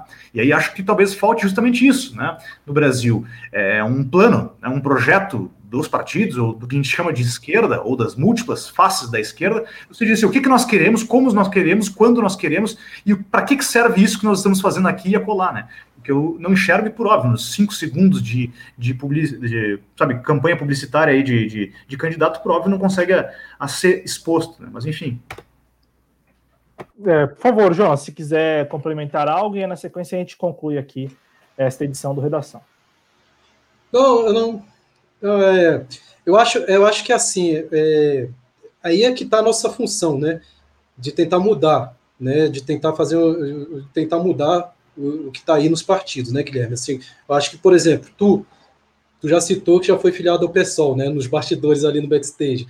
Então, acho que acho que as tuas ideias, entendeu, agregaria numa determinada mudança, né, do que tu acha que está errado ali no dentro do PSOL. E assim, eu acho que as minhas ideias, entendeu, agregaria, né, no, no PT. Então, acho que, assim, nós estamos aqui, né, tem, tem um comentário aqui de um chat aqui que pergunta que para que ficar apenas comentando, entendeu? O comentário serve para isso, né? A gente faz a mudança através do comentário, né? Então, assim, o nosso, o nosso, a nossa militância está sendo feita aqui, né? Enquanto, enquanto, enquanto houve um crescimento aí de, de canais aí de direita, né? E espalhando fake news e gente comentando o armamentismo, nós estamos indo contra isso aqui, estamos comentando para melhorar, né? Eu, eu melhorando aqui no, do meu lado, no partido que eu acredito que possa melhorar o Brasil, né, fazendo as críticas construtivas, né, o Guilherme também fazendo as deles, e o Cláudio aí fazendo no, fazendo no, o quê, no ambiente jornalístico, fazendo a dele. Então, acho que é para isso que a gente está aqui, né, para tentar melhorar. Né? Então, assim, o comentário do Guilherme, o meu e o do Cláudio, e de todos aqui que estão fazendo comentário para tentar melhorar, é de muita valia para o Brasil. Né? Então, acho que é de muita valia para o Brasil para derrotar né, uma possível, um possível avanço aí dessa direita. Né? Então, assim, quem sabe até chegar lá ao topo e conseguir destituir né, o poder do imperialismo. Então é para isso que a gente está aqui, né? Então para isso que a gente está tá, tá dialogando, está debatendo e está botando, está tentando se chegar numa síntese, né? É, e, e rapidinho, então, vai lá, Guilherme, aí eu já, já, já digo aqui. Perdão. É, assim, a questão é só essa. Uh, bom, até o, o, camarada aí acabou nos perguntando para que serve comentar, eu posso até falar sobre isso depois, mas o fato é, é que a esquerda, hoje em dia, que a gente está tentando dizer que existe, né, como se fosse uma entidade única, o que não é o caso, como eu tenho falado aqui nesse programa, mas o fato é, nós da esquerda ainda estamos muito pouco mobilizados, entendeu? E aí eu digo assim, a esquerda, que tipo de esquerda que eu estou falando que está pouco mobilizada? A esquerda revolucionária, entendeu? Isso, por exemplo, assim, beleza, uh, o Jonas tem lá a, a sua possibilidade de, de ingresso e de manifestação no partido que ele, que ele apoia. Eu tive a minha oportunidade no PSOL, mas também já saí. Mas veja, eh, dentro dos partidos, não sei se essa é a tua experiência, Jonas, mas a minha experiência é não há abertura para o diálogo revolucionário e não há nem expectativa e nem interesse, muitas vezes, de se falar sobre revolução, entendeu? Isso, uh, uh, os partidos eles estão muito focados na discussão imediata, que é, cara, como é que nós vamos vencer as próximas eleições? O que, que nós vamos ter que fazer para vencer a próxima eleição? Ou seja, está sempre no, só no imediato, no daqui a pouquinho, no 2020, no 2022, o que, que a gente vai fazer para... E digo, e falta reflexão ali. Eu digo, a esquerda revolucionária, ela está muito pouco mobilizada, né? E aí, para complementar e dizer assim, o camarada questionou ali, ah, o que, que adianta comentar? Eu disse, não, talvez não adiante nada no sentido de tu ver resultados imediatos, mas talvez nem seja essa a ideia, né? Como eu falei, para trabalhar no imediato, nós já temos aí o pessoal dos partidos, né? O que nós tentando, estamos tentando fazer aqui é trabalhar o imediato, que é o da, sabe, lá na frente. E esse lá na frente vai depender do quê? Justamente de comentários que sejam colocados para as pessoas, que sejam ditos em praça pública, mesmo que praça digital, e que isso seja introspectado pelas pessoas e as pessoas possam aí aderir a, a, a, essas nossas reflexões e aí um dia sim, aí um dia sim servir para que a gente saia nas ruas e faça o que tem que fazer. Até porque vale dizer, meus amigos, enquanto vocês dizem o que, que vocês estão fazendo aí, o que, que adianta ficar comentando aí na internet, eu digo para ti, se tu ligar a televisão agora, mesmo que tu não entenda o que acontece ali na televisão como um comentário, tudo que tu vai receber ali é nada mais, nada menos do que comentários liberais. Eles vão dizer assim, ó, consuma, consuma, consuma, venha na igreja, venha na igreja, mate bandido porque bandido bom é bandido morto, cidadão de bem, hashtag, blá, blá, blá. Eles fazem vários, entre aspas, do que tu chama de comentários ali. Então nós estamos aqui primeiro fazendo o quê? Um contraponto. E que na qualidade de um contraponto tenta justamente tirar o foco é, exclusivo dali e aí, portanto, tentar modificar a cabeça das pessoas, que hoje é moldada por aquele, aquele meio de comunicação, aqueles meios de comunicação, e aí um dia, como eu falei, é, chegarmos, quiçá, a, a mobilizar todos e possamos fazer a tão sonhada revolução. Para isso que serve. Ainda que com um público, assim, agradecendo muito a nossa audiência, no entanto, mas é um público bem pequeno, bem diminuto. Ainda assim, estamos aqui, e não é o primeiro redação. Salvo engano, perdi as contas, mas está chegando a 90 edições, e estamos aqui desde dezembro de 2018, estaremos por aqui, né? Enquanto tivermos saúde e tivermos disponibilidade técnica também para repercutir. E aí, eu, eu também quero responder a pergunta. Aqui no nosso canal, pelo menos nos nossos programas, os programas produzidos pela, pelos jovens cronistas, nós sempre estamos comentando o que para nós parece ser relevante, efetivamente relevante. Entendeu? É, pouquíssimas vezes nos nossos programas, nos programas produzidos pela equipe de jovens cronistas, nós tratamos de assuntos a reboque da mídia corporativa. Muitas vezes estamos aqui tratando de assuntos que ou não foram pautados ainda e passarão a ser pautados, como já ocorreu. Inclusive, nessa semana, a gente esteve aqui no domingo conversando com o senador Rogério Carvalho a respeito do PL 3877, que está na pauta do próximo dia 3 de novembro, terça-feira, né, dos depósitos voluntários lá. A gente está aqui pautando aquilo que, para nós, parece muito relevante. E outra coisa, tanto eu como o Guilherme, o Jonas e os outros, outros cronistas, nós estamos aqui por conta própria. E geralmente nós temos um dia bem agitado, lidando com pessoas brasileiras comuns. O que são essas pessoas? Os alheios, os que não participam dessas discussões. Os que, se forem perguntados sobre revolução, bom, bom, né, terão lá toda uma visão muito estigmatizada, estereotipada mesmo, em função, claro, dos comentários liberais que o Guilherme trouxe agora. E, e nós trazemos para cá exatamente isso. Nós partilhamos com o público exatamente isso. Esse contato nosso com os brasileiros, que não necessariamente estão aqui. Que não necessariamente é você, espectador, espectadora. Porque você, espectador, espectadora, é um privilegiado ou privilegiada. Por quê? Porque tem consciência mínima para estar aqui, não apenas neste canal, mas acompanhando as discussões no YouTube, nas redes sociais, né, participando da vida pública, é, entendendo a pauta da vida pública. É, então, acho que fica esse registro aqui, porque o nosso trabalho ele é essencial, tão, tão essencial como outros tantos trabalhos aqui do campo progressista, E talvez este aqui, por estabelecer de fato a contranarrativa. Porque aqui, às vezes, a gente, só a gente pauta alguns assuntos. Incrível, né? Às vezes só a gente. Sabe por quê? A gente pauta, não é porque a gente tem comprou, tem aí conchavo. Não, não é isso. É porque a gente tem, olha, a gente para, olha a pauta e fala: peraí, vamos pautar isso aqui. Porque isso aqui é relevante. Isso aqui, de fato, é, um, é, é pano de fundo para discussão. Então, fique à vontade aí, vocês dois quiserem complementar, e na sequência a gente encerra. É, só para concluir, eu, eu sou a favor do, da, do, do discurso, eu sou a favor do debate, sou a favor do academicismo, entendeu? Eu acho que até mesmo numa revolução, né, voltando de novo para a Revolução Bolchevique, devemos lembrar que quem criou o Exército Vermelho, aquele, aquele exército que esmagou o nazismo, foi um intelectual, né, Trotsky. Então, assim, eu sou a favor do debate, sou a favor da, da, da, da tese, da antitese, para chegar a chegar à conclusão de uma síntese. Sou a favor do academicismo, entendeu? Sou a favor de, do, do, intelectualismo. Então, acho que esse debate aqui é essencial né, para o andamento e para o melhoramento do Brasil. Então, assim, é um trabalho essencial que nós fazemos. Eu agradeço toda, todo mundo que comentou, né? Está comentando sobre o Brasil, sobre o melhoramento aí da, da esquerda do Brasil, como derrotar o que está aí. Então, assim, eu acho que isso aqui é essencial para nosso para o nosso Brasil, para o país e para a política. Vai lá, Guilherme, você também queria comentar algo, né? É, não, só então em sede de conclusão é basicamente reforçar aí uh, o posicionamento dos, dos colegas, dos parceiros, companheiros aí do, do canal, uh, para dizer justamente isso, assim, né? Uh, e claro, muitas vezes é, é, o que a gente diz assim, trabalho de formiguinha, né? O Cláudio chegou a dizer assim: não, não temos uma grande audiência aqui. Bom, mas existem várias questões aqui, né? A dizer a respeito disso. A primeira delas é dizer: bom, é um começo, né? É melhor que nada, tipo assim, né?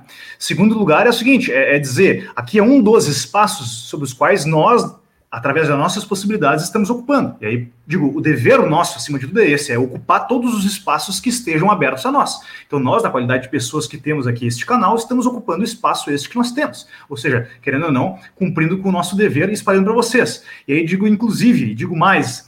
Eh, a audiência que porventura nos assiste, mesmo que diminuta, tem ela também, quiçá, se acaso concorda com o que nós dizemos aqui, o dever de multiplicar isso aqui, né? Dizer, poxa, o que, que adianta esses caras estarem falando e falando e falando, ainda para um grupo diminuto? Eu digo assim, em vez de questionar esse tipo de coisa, e não estou criticando a audiência, pelo contrário, também tem lá essas minhas críticas, né?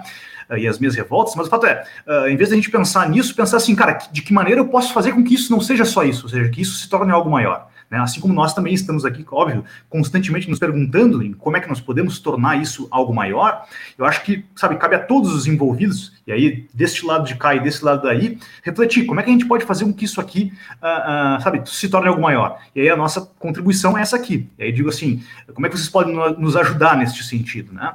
E, bom, só para finalizar, dizer, compreendo a, a, entre aspas, indignação do camarada aí que nos, nos assiste, nos, nos escuta, porque com efeito é, é, desgastante, é frustrante muitas vezes tu pensar assim, puxa, nós estamos aqui falando e falando e falando, parece que a gente já está tão certo disso que nós estamos dizendo que também já não adianta mais falar.